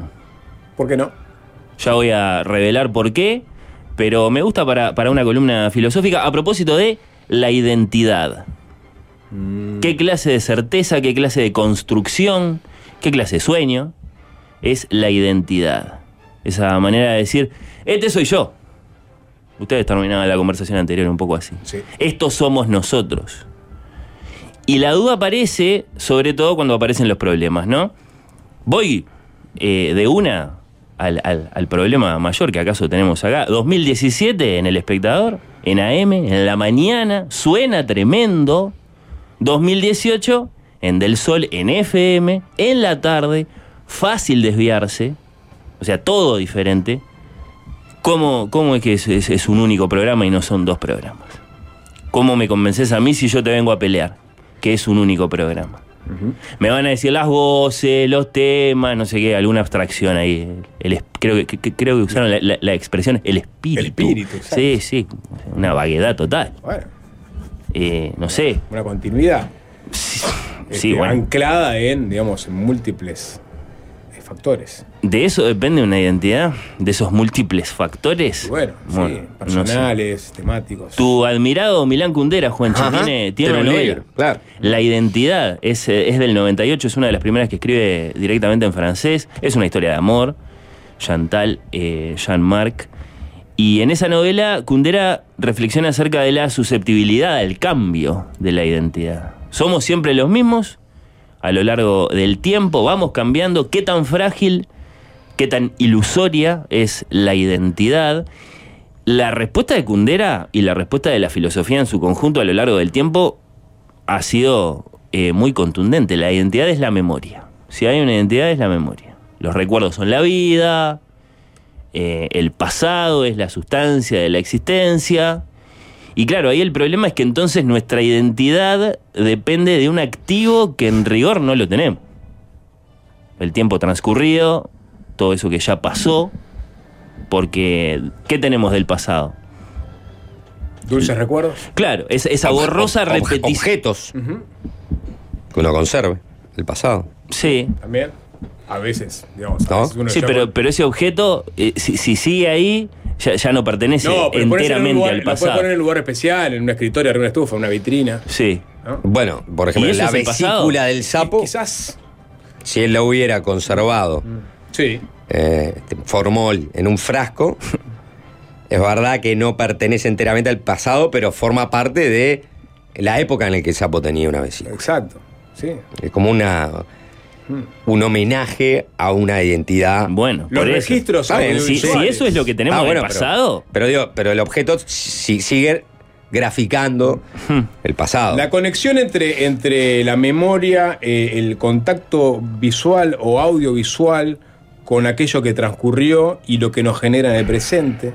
Eso también es. Qué raro, qué raro. Los valores no entran este, en, en- en Bueno, esta, en esta- me quedo con los recuerdos que por lo menos intentan ser en su borrosa condición Los principios un auténtico regreso a ¿Mm? las cosas. Los principios, los valores, ¿acaso esos no son los principales formadores Sí. y definidores de nuestra identidad? Yo soy tal cosa. ¿No? Yo soy Ante esto. todo, la verdad. Sí, Hmm. por ejemplo. Primero y antes que todo, la verdad. Ha sido así antes, es así ahora y lo seguirá haciendo. Por O lo sea, menos mientras esté vivo. La identidad es la terquedad, dice Juancho. Aproximarse a. bueno, no sé. No, bueno, O matizar. No, llamar a, no me convence a un principio tan loable como la verdad, eh, simplemente que un- un- una, una acción de un terco, de un obtuso, Bueno, es un poco no sé. mucho. Y, y por otro lado, me parece que, que- que insultaríamos esta discusión si empezamos a sacar fotos, ¿no? No, A- bueno, audios. Video, pero eh, hay, Esas hay cosas que te hacen tristes- vibrar internamente. Vos ves un. Sapo, ¿no? son tristes mordeduras que le queremos hacer al paso del tiempo. Es- Esa- o sea, está ese- bien tenerlas, pero si, si nos ese, vamos a apoyar ese libro eso- de Kundera arrancaba hablando de la nostalgia, ¿no? Bueno, claro, es Ese que es lo único que tenemos ese, como pasado presente, el recuerdo, esa Sí. repetición de un estado de la memoria, muy borroso. Muy borroso, porque no está en ninguna parte del pasado. Bueno, pero sacuden tanto esos recuerdos a veces. Bueno. Que son los que, que de alguna forma te eh, eh, solidifican la identidad. ¿Pero alguna vez vuelve el pasado? bueno, No. quizás. No, no, no. No, no vuelve pasado, no, pero. No puede- seamos tan porfiados en nuestra candidez, no que, vuelve. que en el pasado No. este, te dieron este, satisfacción. No vuelve, no vuelve. Y hay una cosa mucho más terrorífica, que es cuando las conversaciones se vuelven simplemente referencias a hechos pasados. ¿Te acordás, hermano, qué tiempos aquellos? Por otro lado, eh, si, si- si queremos seguir hundiéndonos, podemos, porque llega un punto en que ya no- ni siquiera vamos a saber establecer la diferencia entre un hecho y un sueño. ¿Sucedió o lo soñé? Yo. Ese es el primer Sí. problema dentro del problema que detecta la filosofía. ¿Cómo hacemos para diferenciar positivamente un hecho de un sueño? Los, los sueños no dejan cicatrices, va a decir alguno. De ahí me Pero ¿qué parece pasa que con los en otro capo. que no otro dejan campo, cicatrices? Ahí eh, agregaste una pata. Sí, sí, es un problema el, dentro es el del problema. campo del deterioro biológico. Mm. O sea, cuando uno confunde este, hechos con sueños, es porque su memoria está fallando. Pero No, eso no tiene por qué pasar solo en la senilidad. ¿eh? O porque los momentos, digamos, los días de gloria, como diría nuestro, nuestro, nuestro amigo Rius, ¿no? Mm. Están tan lejanos que ya a veces eh, los reformulamos o, o- o llenamos de contenido cosas que se nos escapan de la memoria. O sea, esto pasó, pero no sé exactamente cómo pasó. Sé que pasó y sé que me generó esto. Tengo la sensación, tengo la emoción, no tengo el recuerdo vívido en Le secuencia. ahí una esquinita Claro, al hecho concreto. ahí. En tu caso, Eh, Sapo, sí. consumir cocaína sobre un cuerpo muerto, esa práctica que mezcló droga con necrofilia, no es un sueño. No, no, Todavía no. lo recordás como No, no. vívidamente. Ni siquiera pasó en un sueño. Pero bueno, ponele que quizás hubiera sucedido eso. ¿no? Otros filósofos no menos dubitativos acaso, pero que reclaman un poco más de razón material para todo esto, como quien patea una piedra, un Descartes, digamos, eh, en busca de, bueno, simplicidad, permanencia, esas cosas, eh, hablan de, bueno, probadas sucesiones de estados de ánimo, probadas sucesiones de momentos de la percepción. Entonces ahí empezamos a intentar construir una identidad, ¿no? Como quien dice un collar de perlas. Hay, hay, hay- hay perlas que es verdad, son, son muchas y son eh, y son, eh, bueno, eh, distintas entre sí, pero hay un hilo. Claro, eh, yo me pongo a escuchar programas de Suena Tremendo de 2011 y programas de Fácil Desviarse de la semana pasada y puede ser verdad que alguna clase de ensartamiento, de emperlamiento, sea postulable, ¿no? Eh, pero claro, si, si, si, si, le vamos a anteponer eh, un, un parecer así a la, a la filosofía, aparece el obispo Berkeley desde Irlanda, allá en el siglo XVIII, y nos doma a todos. Ser es ser percibido. ¿Dónde está Suena Tremendo? Y no me digan los domingos a mediodía, porque ese, ese es un, ese, Ah, es un, está. ese- ese es un fantasma tardío. Suena tremendo está acá. está- estamos acá.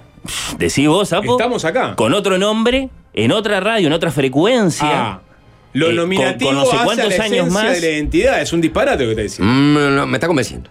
No, no, no, no, estás loco. O sea, el, el nombre es lo de menos.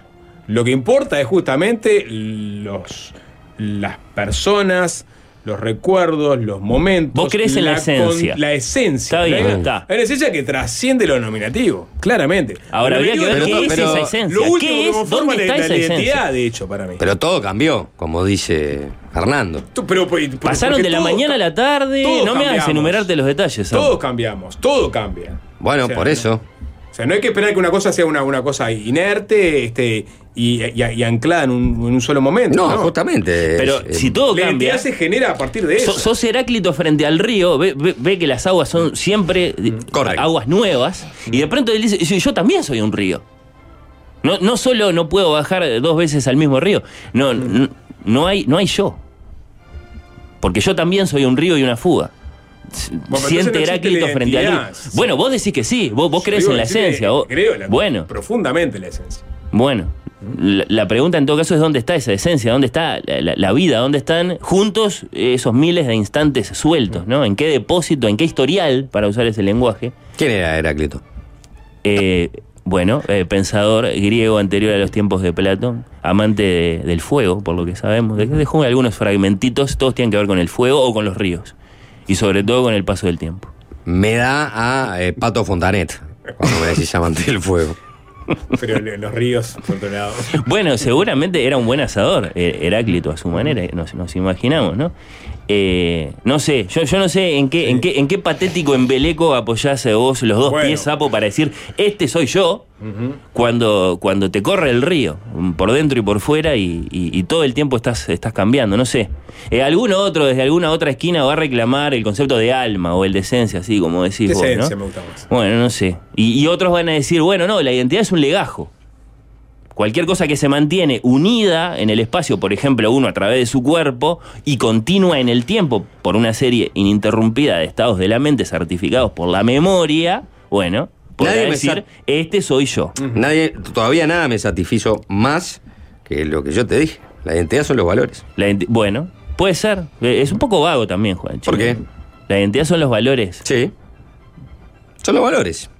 Pero cuando es una identidad colectiva, también. Ah, Por supuesto, bueno, esa, también. eh, bueno, esa clave es interesante de explorar, me parece. Antes está la psicología, ¿no? Que Este sapo de ahora Sí. sigue manteniendo esa misma curiosidad, inquietud periodística, sentido del humor, eh, interés por los temas generales, eh, pasión por la entrevista política, eh, apertura a eh, diversas temáticas que el sapo de hace 10 años atrás. Ah, yo creo que sí. ¿Y, y por qué? Porque tiene valores que lo llevan y lo mueven y, este, y que mantiene a lo largo del tiempo, por más que modifiques algunas cosas que dentro de ese conjunto de valores son apenas unos detalles, ¿no? Su, su caída del pelo, Hmm. cla- claramente su caída del pelo, Eh, la paternidad, ¿no? Por supuesto, con todo lo que lo habrá cambiado. el constante repulge de sus nalgas. Para, para ahí, Juanchi, porque hasta ahora venía, era una linda declaración de amistad, Por algo- por algo puso mi ejemplo y no filosóficamente nula. Porque pero- el físico era, era una columna aparte, ¿no? Eh, quiero, quiero terminar de descender antes de intentar salir a la luz. Eh, David Hume, desde Escocia. Ajá, Eh, no bien. estamos nunca íntimamente conscientes de nada excepto de una particular percepción. Esa ventanita fugaz que es la percepción y nada más. Yo ahora estoy acá en Magnolio conversando con ustedes en Del Sol y no, no, no soy realmente mucho más que esto. Todo lo demás que puedo reclamar ser, un librero, un padre, qué sé yo, eh, en rigor solo existe en mi imaginación o en el recuerdo. Dó- ¿Dónde está el librero? ¿Dónde está el, el- padre? Sea, si, si, si vamos a- a- a buscar la realidad de las cosas, hay, hay, hay que aceptar su carácter ilusorio, ¿no? Porque lo que hago es confundir un- un- una sucesión de objetos relacionados con un objeto idéntico. No hay objeto idéntico, dice David Hume. Eh, Vos, vos te das cuenta que, que- toda sí. esta pavada de la intelectualización que estás haciendo. ¿Cómo diciendo, pavada? Este, mi- es, es que donde soy un padre está en, en mi imaginación, se te acaba ni bien pises de vuelta a tu casa acá. Que te van Bueno. a decir, faltan pañales, falta esto, falta Eh, lo otro. ya dejó pasar. ¿Eh? Sí. Dejó, es que bien, ha avanzado mucho. Sí. ¿Qué edad tienes ya? ¿Cinco? No, tiene tres. Se llama negación, Fernando, en tu caso. ne- negar eh, lo que sos. Sí, claro. Sale acá, ¿no? A jugar a Heráclito porque vuelve a su casa a hacer mandados. Entonces, acá el tipo, bueno, está bien. No, no, no, hay que inter- no hay yo que- soy solo esto, yo soy, un hombre adelante de un micrófono saliendo por ¿Dónde habita mi librero? ¿no? no puede tocar más un libro porque está corriendo la liebre a- a- a- día tras día. Eh, ¿Dónde habita? Yo seré un padre en mi imaginación. No, en la realidad, Fernandito, es un padre. Ese WhatsApp que Mirá, acaba de sonar. te, te voy a hacer la, te voy a hacer la lista ahora que vas a la farmacia porque tiene un poco de moquitos. Eh, hasta que leemos a otro filósofo Ajá. francés como Montaigne o Descartes o como Foucault, como Ujú. Derrida, este se llama Pierre Arrigui, alguna vez fue entrevistado en este programa. ¿No? Y de pronto una luz para, para toda esta, esta oscuridad.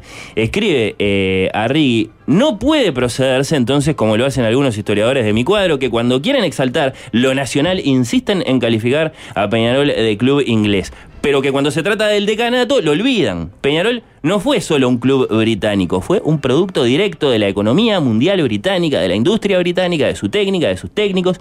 La continuidad del Kirk y de Peñarol no debe ser cuestionada. Cuestionar esa continuidad supondría cuestionar la continuidad de equipos como Rosario, Manchester, Arsenal y en el plano de la regla significaría introducir de hecho criterios jurídicos que la FIFA nunca fijó porque nunca se le planteó ni le interesó poner en duda la buena fe de los clubes, su libertad de asociarse, de autodeterminar su propia identidad. Noto que la continuidad Kirk y Peñarol no es un invento reciente de dirigentes aurinegros y que por lo tanto no emana de un cálculo diabólico. Noto también que mi club nacional se honraría borrando este tema de su acción, reconociendo la génesis peculiar de un club hermano un poco más viejo. Y en este punto, en este punto, eh, ante, está bien, eh, yo, yo- tengo que revisar ese, ese concepto mío de identidad. Eh, que, que- que venía manejando, bueno, que, que el librero, que el padre, que el que habla eh, acá en la radio. Eh, voy a buscar mi identidad, pero antes quiero pedirle algo a los oyentes. En estos minutos que nos quedan, Sí, sí, ¿no? sí. un par de aportes y ya, ya me quedo contento. Quiero que reescriban la literatura universal y el cine, ¿por qué no? En clave, en clave de Peñarol. Ah, qué lindo. ¿Les tiro ejemplos para inspirarlos? Pensé que íbamos a terminar cantando. Yo esperaba No, no, no. Yo nací en una villa. Bueno, entonces. Ah, Ah, bueno, no, ah, ah, la mierda. No, no, qué momento, qué, momento. Pará, pará, que ¿Por qué no lo estoy falta el- filmando? el detalle más importante. Esto es increíble. Pará, pará, pará. Mira Ay, lo que qué está bien, pasando. es impresionante. No, perdón, me perdí el detalle más La importante. nueve ¿Podría atrás, repetir? La nueve atrás. A ver. Qué linda remera, por Qué favor. espectáculo, ¿eh? Vos sabés que Eh, Fernando. sí. sí Le Fer- quiero pedir a Joaquín sí. que me ayude a reconstruir mi identidad. Eh, es- es- son 30 segundos. Sí. Sí, Joaquín, por favor. Auber que va a tomar el Cobreloa. Cero Peñarol, cero Cobreloa. Al libro Auber Martín atrás para Huide. Va a impulsar la pelota, Huide va a terminar el partido. Ubica la pelota, Huide. Violento cambio de Peñarol. Genera. Lo pasó los dos. Salta Diogo, resta. Vino para Saladegui Bocio. Bocio para Saladegui. Mete tercera Saladegui colocando por René Ramos. Ramos se quiere escapar. Lleve, lleve. Ataca Ramos contra la pelota. Lo marca el halcón. Puntea Ramos a Morena. ¡Puede ser! ¡Está!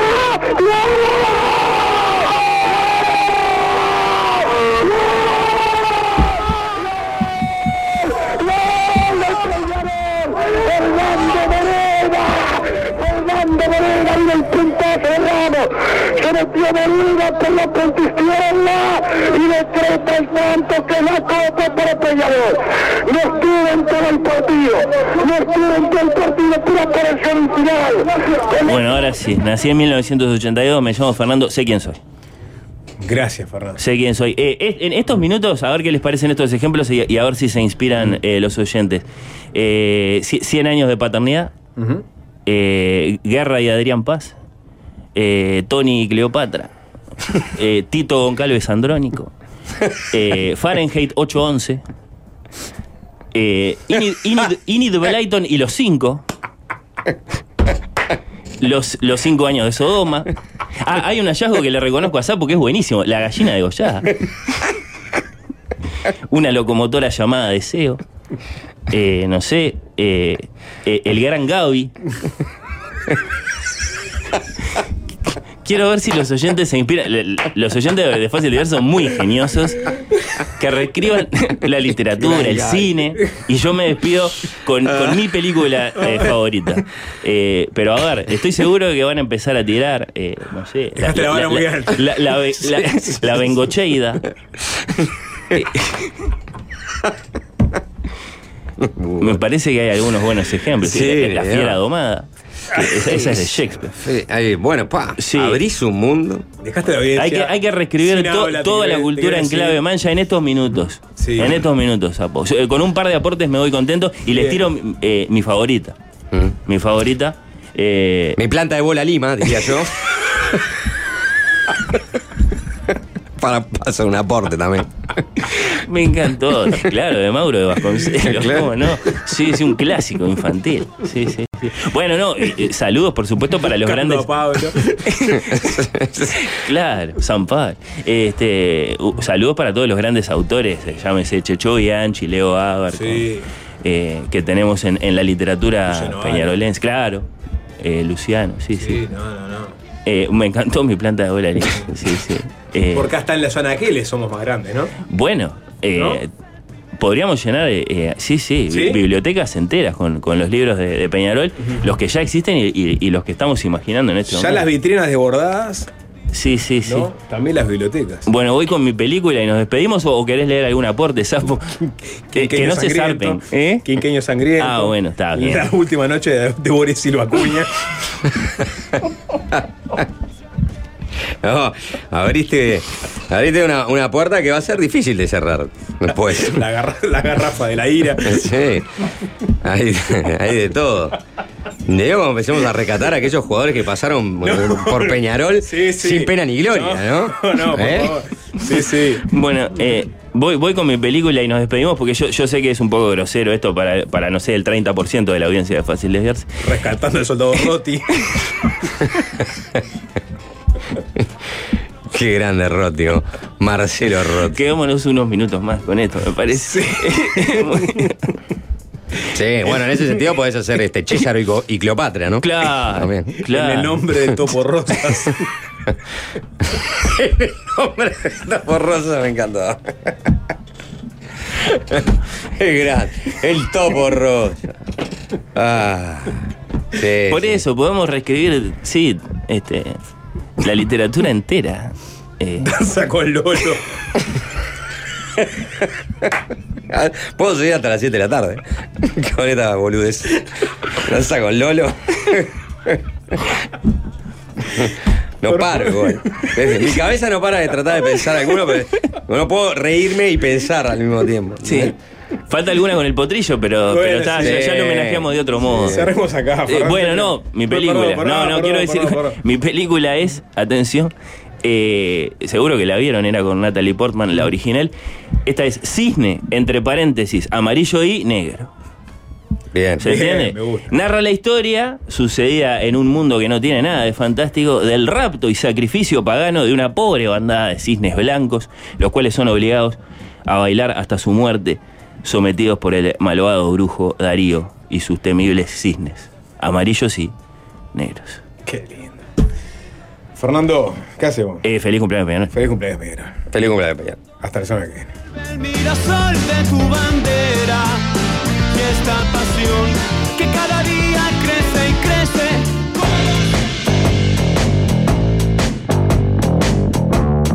Fácil desviarse.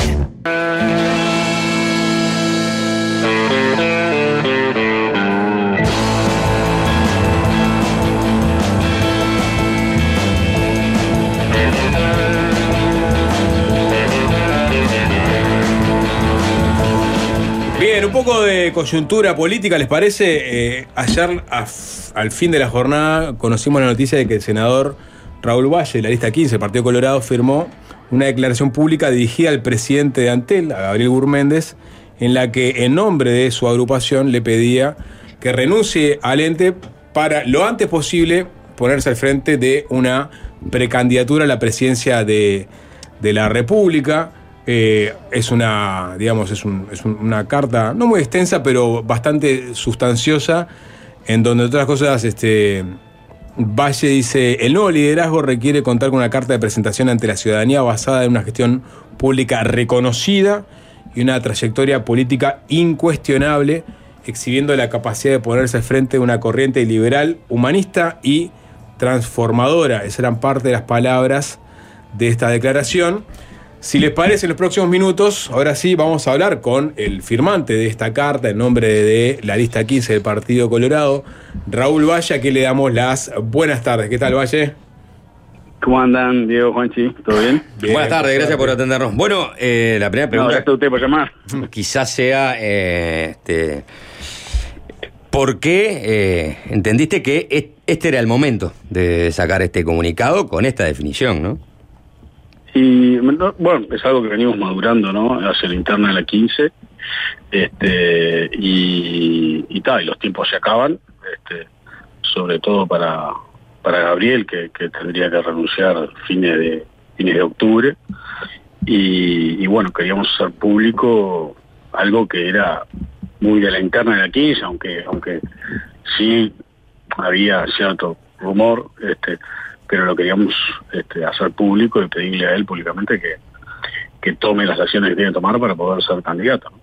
Por el, por el pasado político de, de Gabriel, pero aparte por la actu- actualidad de- del Partido Colorado y las posibles ofertas de candidatos a la próxima elección interna, era esperable que se pudiera dar un apoyo, ¿no? O sea, que el apoyo principal, en definitiva, de a Gabriel Gurméndez eh, sea por parte de la de la lista 15.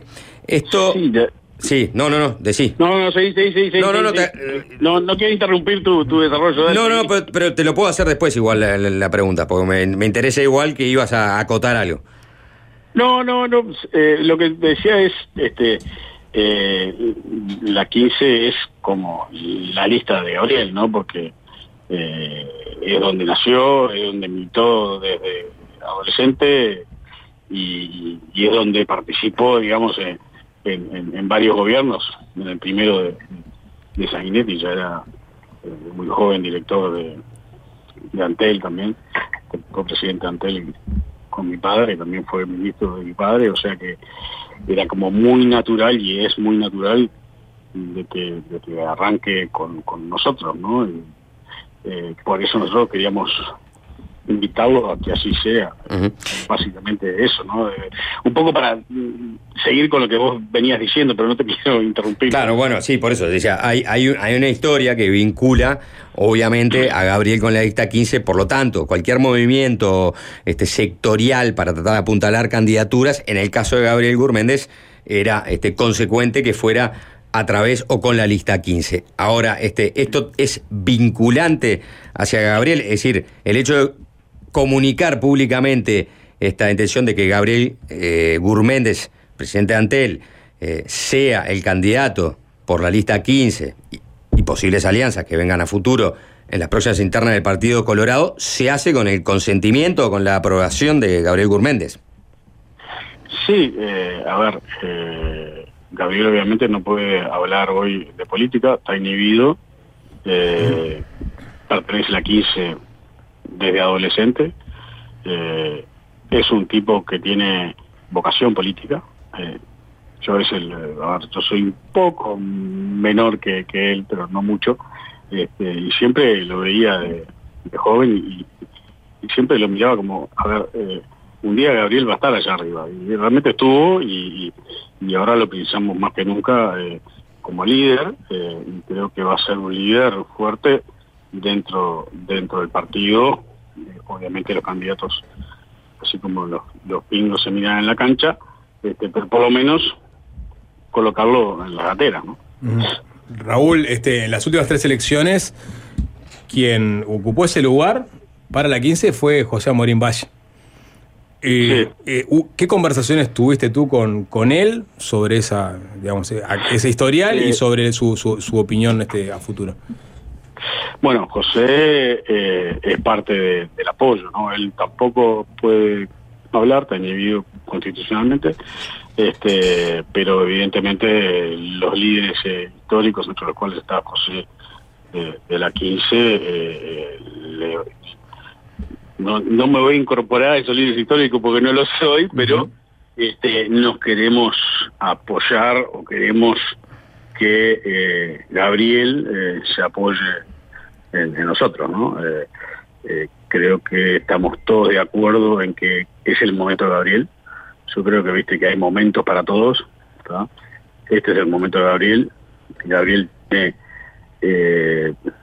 esa frescura de ser eh, nuevo en la candidatura, pero desde muy joven en la política en la militancia del partido.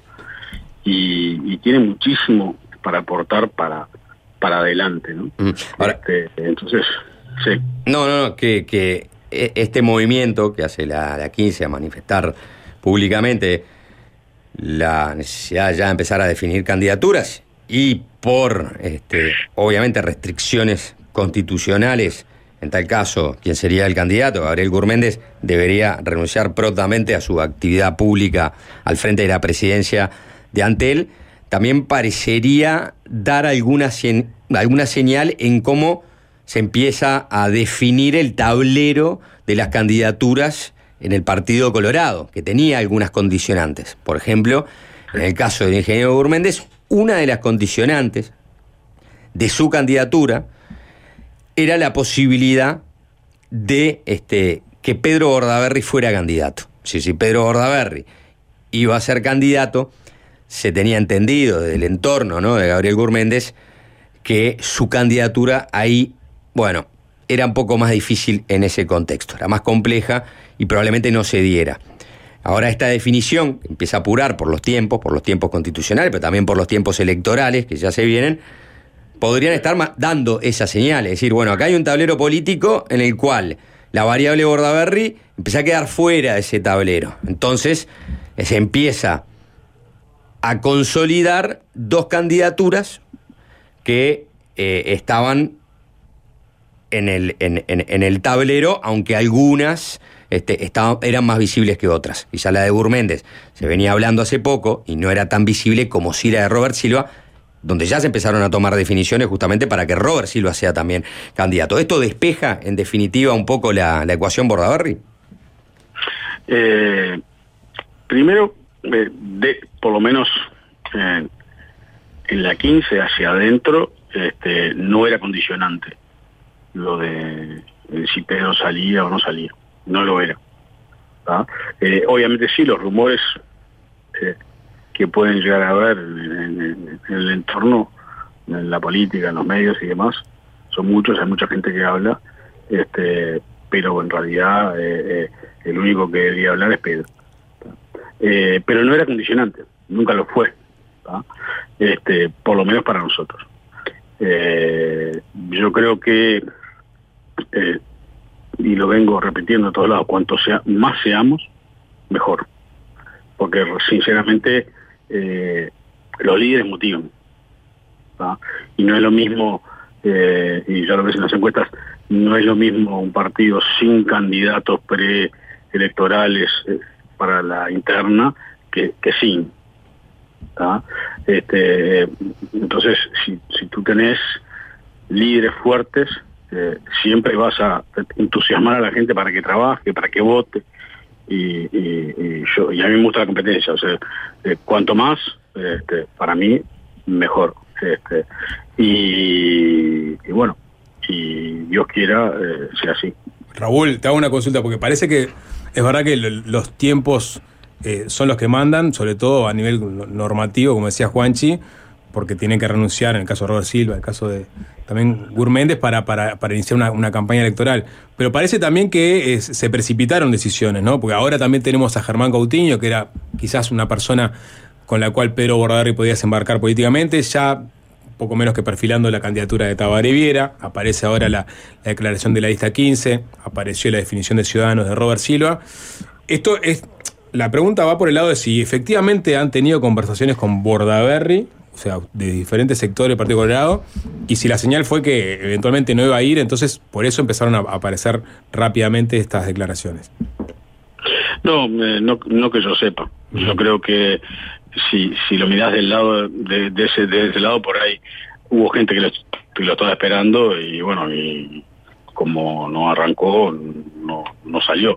Pero como decían ustedes que podía haber sido el caso de Gurméndez, pero nunca lo fue. O sea, la, la candidatura de Gurméndez nunca estuvo sujeta a eh, eh, una eventual candidatura de otra persona. Eh, entonces, es por ahí. ¿no? Y, y, y, bueno, este, Viera y, y, Coutinho están posicionándose de esa forma y bueno, yo creo que como decía antes, cuanto más seamos, más, digamos, en la calle dando manija eh, y trabajando, va a ser positivo para el partido. Y obviamente después tenés la carrera eh, que se transforma en un embudo y que termina uno solo. ¿no?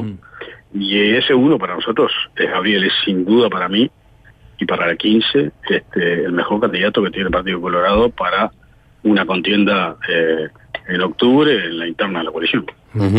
Eh, parecería que, que- que candidaturas, eh, por lo pronto, hoy en día se va delineando tres, tres candidaturas, ¿no? Hay, hay dos que van a ser bastante evidentes.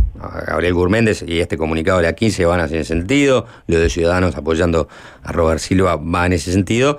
Pero también hay un grupo que, que parte de ese entorno de- de- del expresidente Sanguinetti que, y, con otros, ¿no? Que, que han ido a diferentes sectores del Partido Colorado, pero terminaron ahora en ballistas, que están un poco promoviendo la candidatura del ministro de Turismo, de Tabaré Viera.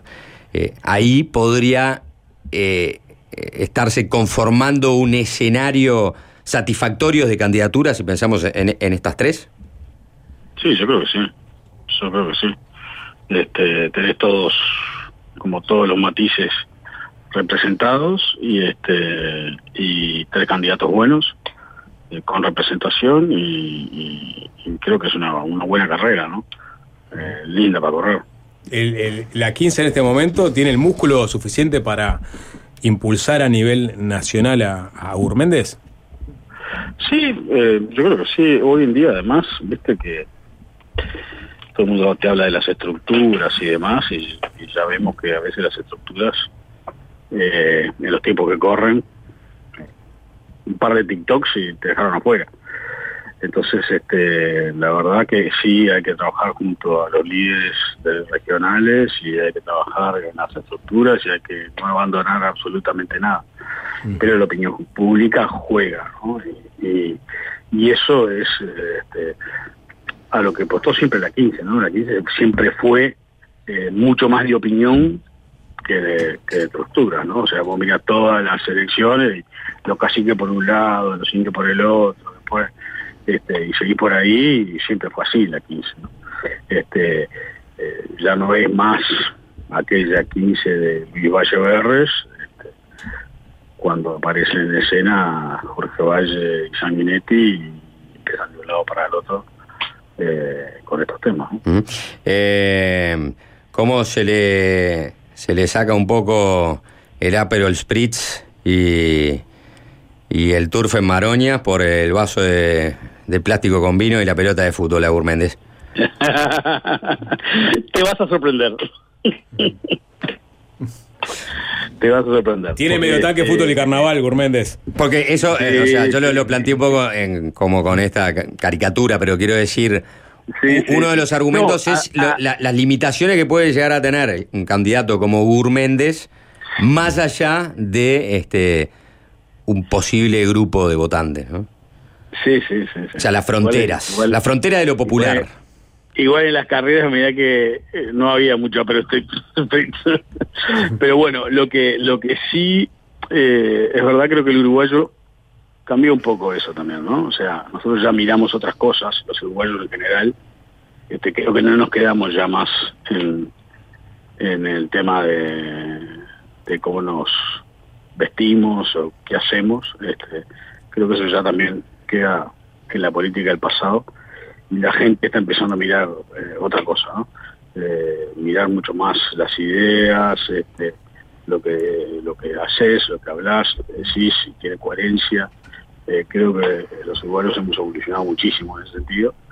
Este, antes por ahí, eh, si te vestías así, guasá, eras así guasado, hoy todos esos, este- estereotipos han caído, ¿no? De cómo nos vestimos a, cómo vamos vestidos al Senado o, cómo te plantás este, eh, en una campaña, creo que los uruguayos ya pasamos esas esas esas barreras este, comunicacionales y, y está bien, eh, todos tenemos nuestro estilo, yo digo siempre, no hay que cambiarlo. Eh, ¿Sabes cuántas veces le criticamos los lentes a mi padre?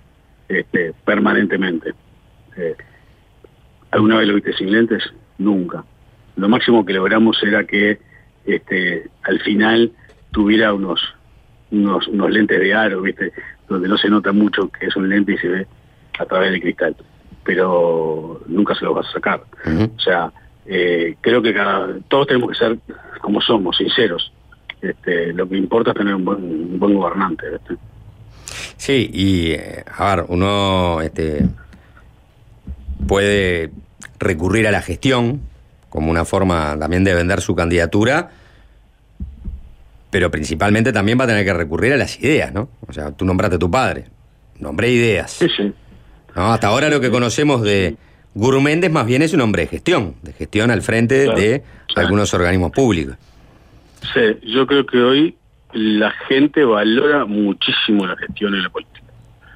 Este, todos siempre hablamos, bueno, que no se derroche, que no se gaste, que el gasto sea donde tiene que ser.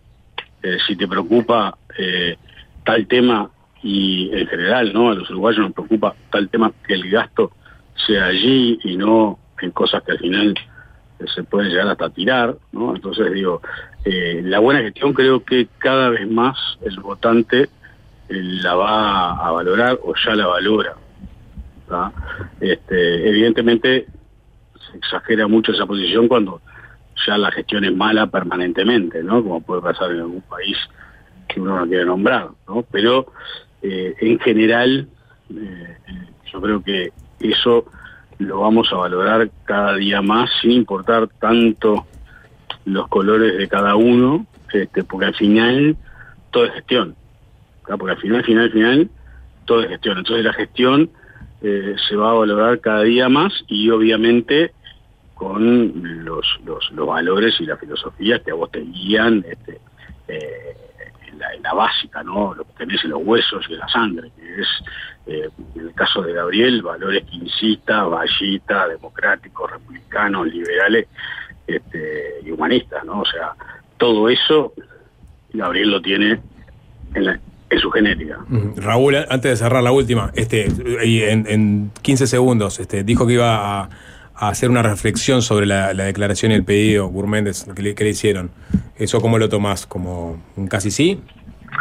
¿Es una formalidad? Si no, no reflexionaría. O sea, el no es más fácil que el sí. Bien.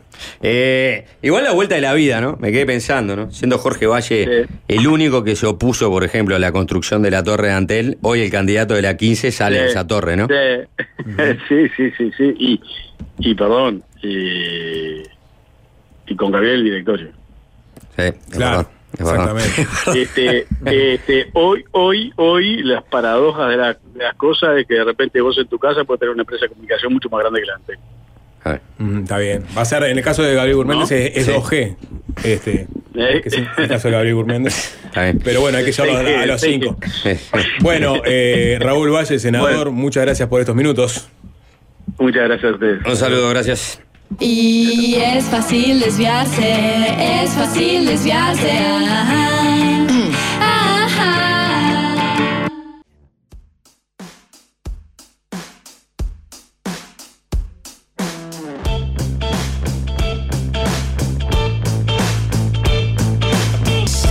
¿Estás siguiendo el afer Robert Menéndez, Juanchi? ¿Cómo? ¿El afer Robert Menéndez? No. Senador demócrata.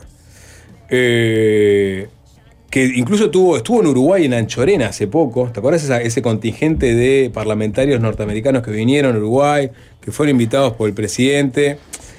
Eh, Menéndez, que es un, es un firme impulsor de los acuerdos bilaterales entre Estados Unidos y Uruguay para de alguna forma hacerle un contrapeso a la injerencia china en esta parte del mundo, ¿no? Eh, y, de hecho fue uno de los que le encomendó a la embajadora que está actualmente en nuestro país de que acelerara esos procesos de inserción, de, de intercambio comercial. Bueno, eh, Robert Menéndez eh, es hoy protagonista, pero en las páginas judiciales de Estados Unidos. Y hay una nota en New York Times que se llama El auge y la caída de un senador. La carrera de Robert Menéndez. Eh, el legislador demócrata por Nueva Jersey rompió barreras para los latinos, pero los fiscales lo rondaron durante décadas antes de acusarle de una nueva y explosiva trama de sobornos. En la última, el último allanamiento que hicieron a su casa, le allanaron la casa, le encontraron cientos de miles de dólares y valores eh, escondidos en eh, sacos, en, lugares este, de, de- partes de su casa, ¿no? Dice la, la nota, digamos, este, repasa su, su carrera, ¿no? Dice, los escandalosos cargos revelados el viernes acusan al senador y a su esposa de aceptar cientos de miles de dólares en sobornos a cambio de colaborar para aumentar la ayuda estadounidense a Egipto y tratar de ralentizar un par de investigaciones criminales que implicaban empresarios de Nueva Jersey. Los investigadores que registraron su casa de los suburbios encontraron escondites con montones de dinero en efectivo, lingotes de oro valorados en 100 mil dólares y lo que describieron como un Mercedes-Benz mal habido. Menéndez se declaró no culpable el miércoles y se niega a renunciar. Ayer se declaró no culpable. Ya ha empezado a acusar al gobierno de tergiversar los hechos para tratar de criminalizar la actividad legítima del Congreso. La misma defensa que lo ayudó a controlar los últimos cargos con un jurado en desacuerdo. Pero las entrevistas con casi dos, dos decenas de figuras políticas de Nueva Jersey que trabajaron con él, lo observaron y lucharon en su contra, así como una revisión de los expedientes, pintan un retrato mucho más complicado de un hombre que ha sido tanto legislador pionero de inteligencia in- inusual como un político vengativo con propensión a aceptar lujosos regalos que nunca podría haberse permitido con un sueldo del gobierno. Ese es el escándalo político de Estados Unidos en este momento, el de Robert Menéndez, que ya había atravesado una acusación muy grave hace dos décadas, había salido indemne. Bueno, ahora, este, digamos, el representante de los latinos, uno de los representantes importantes de los latinos en Congreso, está eh, entre la espada y la pared a partir de esta investigación que resultó en la requisa de mm, cientos de miles de dólares en billetes y en lingotes. Bien, acá en Uruguay, eh, más allá de que se conoció el último dato eh, sobre pobreza eh, del primer semestre del 2023, que dio un 10,4% eh, de pobres en Uruguay y que se mantiene dentro del margen de error del dato del semestre eh, del primer semestre del año 2022, que había dado un 10,7% de pobreza. También este, estamos ante horas o, días, si se quiere, más que nada cruciales en relación a una causa judicial del pasado reciente, los años de dictadura. Me refiero al homicidio, al asesinato de Cecilia Fontana de Heber, madre, por ejemplo, de Luis Alberto Heber, el ministro del Interior, eh, y madre también de Fernando Heber, y justamente a partir de nuevos peritajes, este, de nuevas citaciones, por ejemplo, el caso de Fernando Heber fue uno de los que fue citado a la justicia a declarar, se espera que con esto pueda terminar de cerrarse el caso encontrando culpables a los autores materiales, una causa judicial, ¿no? Este, de un hecho ocurrido en el año 1978, cuando este, varias botellas de vino que estaban este, adulteradas eh, causaron la muerte de Cecilia Fontana, botellas que habían sido mandadas a la casa de Luis eh, Alberto Lacalle Herrera para ser regaladas también a Heber, a- al padre de los Heber, ¿no? Eh, a Carlos Julio Pereira. Una fue abierta por Cecilia Fontana, la tomó este, y, y murió. Bueno, por estas horas Fernando Heber, eh, uno de los hijos de, de Cecilia Fontana, fue a declarar ante la jueza, ante Silvio Urioste. Eh, también este, fue acompañado por su abogado, que es Javier Barrios Bove, que es edil, aparte del Partido Nacional en el departamento de Montevideo. Eh, y bueno, aquí hay dos líneas ¿no? este, investiga- investigativas firmes que apuntan una a una exfuncionaria policial, María Lemos, señalada por presuntamente haber escrito las tres cartas que acompañaron las tres botellas envenenadas eh, de esa noche del 29 de agosto. La otra línea de investigación apunta al comisario Ricardo Zavala, señalado en su momento porque una pericia encontró sus huellas dactilares en una de las botellas. El ex policía, este, según informa esta nota del diario País, había sido procesado en 2012 como cómplice del asesinato del maestro Julio Castro en 1977, pero luego la Suprema Corte de Justicia lo absolvió. Bueno, con las pericias y las nuevas audiencias, la familia de Fontana espera dar con los autores materiales, dijo Barrios Bove, eh, que la jueza solicitó nuevas pericias a esas tarjetas que acompañaban las botellas. Esperemos que esas pericias, las declaraciones y la rigurosa investigación en esas dos líneas de investigación den resultados y podamos dar con los autores materiales. Bien, bueno. eh, Vamos a escuchar un poco de música. ¿Quieren? Me dice ahí, Joaquín, aguantame, aguantame los tantos. Vamos a escuchar, este. Ubicás la, la, la banda sonora de la película I Am Sam, ¿no? Son todas versiones de. de los Beatles, canciones de los Beatles. ¿Alguna que tengas eh, particularmente presente? Me gusta I'm Looking Through You. Que. ¿Quién le hacía eso? No sé si le hacía, mira, o Granddaddy o le hacía Wallflowers. Uno de dos. Algo, algo así. ¿eh? Algo así. Estaba tubos, hay una versión de Tubos Bass también. Me Man, creo que es la versión de Tubo Bass. Sí. Si no me equivoco. Es muy buena también. Y hay- hay- a mí, una- digo, no, no, no tiene. gran- Es, es una, es una banda, es un soundtrack difícil de encontrar, porque co- no, es como que no, no, no tienen los derechos de las canciones por parte del el catálogo de Apple, de los Beatles. Entonces no la encontrás en un lugar, en, en Spotify no está, en YouTube también es difícil dar con ella. ¿Está desparramada por ahí? Sí. Sí. Sí, encontrás alguna canción por ahí, pero, me- pero es difícil. Está bien. Bueno, entonces capaz que no está, eh, pero yo estoy casi seguro que ah, eh, Across the Universe. No, esa, esa puede estar, sí. Sí. Porque hay algunas que están. Hay algunas que alguna, están. de alguna manera llegaron a. Este, a- a- por ejemplo, Across the Universe es la, la versión de Rufus Wainwright, si no me equivoco. Eh, Y entonces hay alguna de esas canciones que vos la podés encontrar en. Bueno, no sé, en alguna plataforma, pero otras directamente son in- inencontrables. inencontrables, sí. Estoy buscando I'm Looking You, de los Wallflowers, De los-. I'm Gran looking through de los Wallflowers. Mira qué interesante. Eh, estoy buscando la versión de Rufus Wainwright. Exactamente es la de Across the Universe. Bueno, vamos a escuchar la, la de Rufus Wainwright. Vamos a escuchar la más popular después de la original. Esa es. Está, está espectacular esa.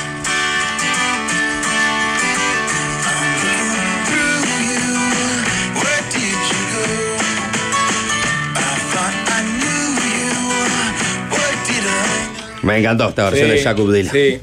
Bueno, vamos a escuchar una, una- una versión de Across the Universe que no es de la banda sonora de I Am Sam. Estaba en Pleasantville, si no me equivoco. ¿Cómo pifiaste, viejo chotín, eh, con la canción que querías pasar, eh? No, no, vamos a escuchar efectivamente Ah, Across the. Universe. Este, pero me, me trajo a la memoria esa, esa banda sonora. ¿Recordás el video de esta versión? Está ella con unos auriculares No, no me mientras vuelan cosas por el aire. No, no. Fiona Apple haciendo Across the Ah, esa es la que querías pasar. Exacto. Ah, no, la de Fiona Apple, sí, me acuerdo perfecto. ¿Cómo no? Que es una canción que tiene un chasis impresionante, pero que Fiona Apple le calza los puntos. Sí, por supuesto. Siempre calza los puntos Fiona Apple.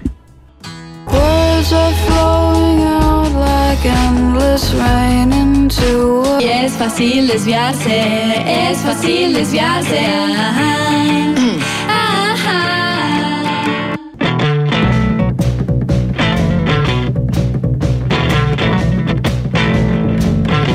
Bueno, Juanchi, nos vamos despidiendo lentamente.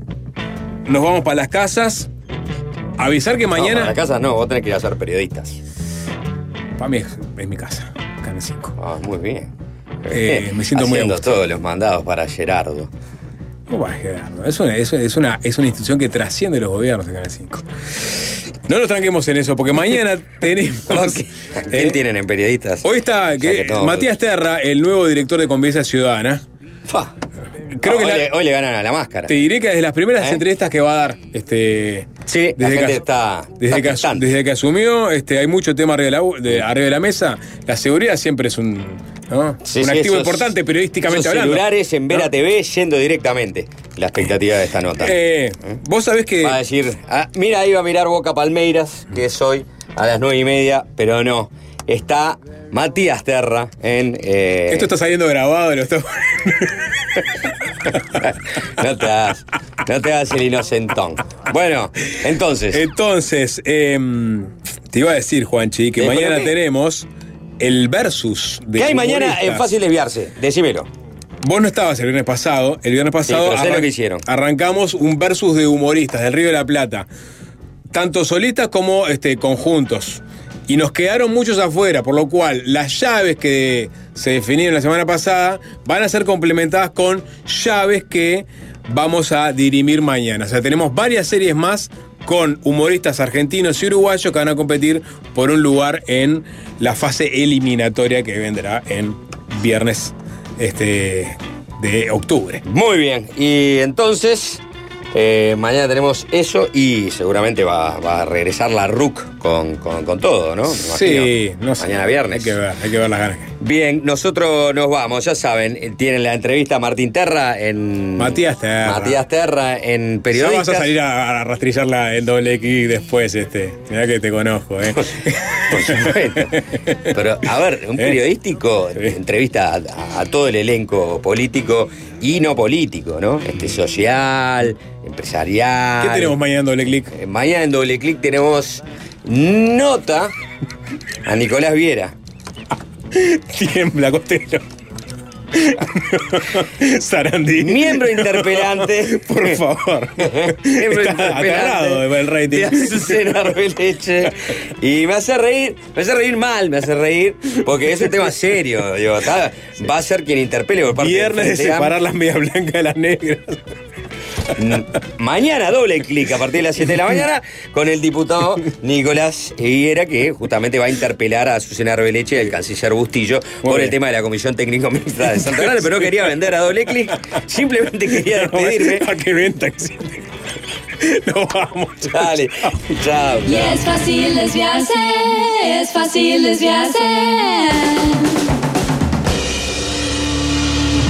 Fácil desviarse.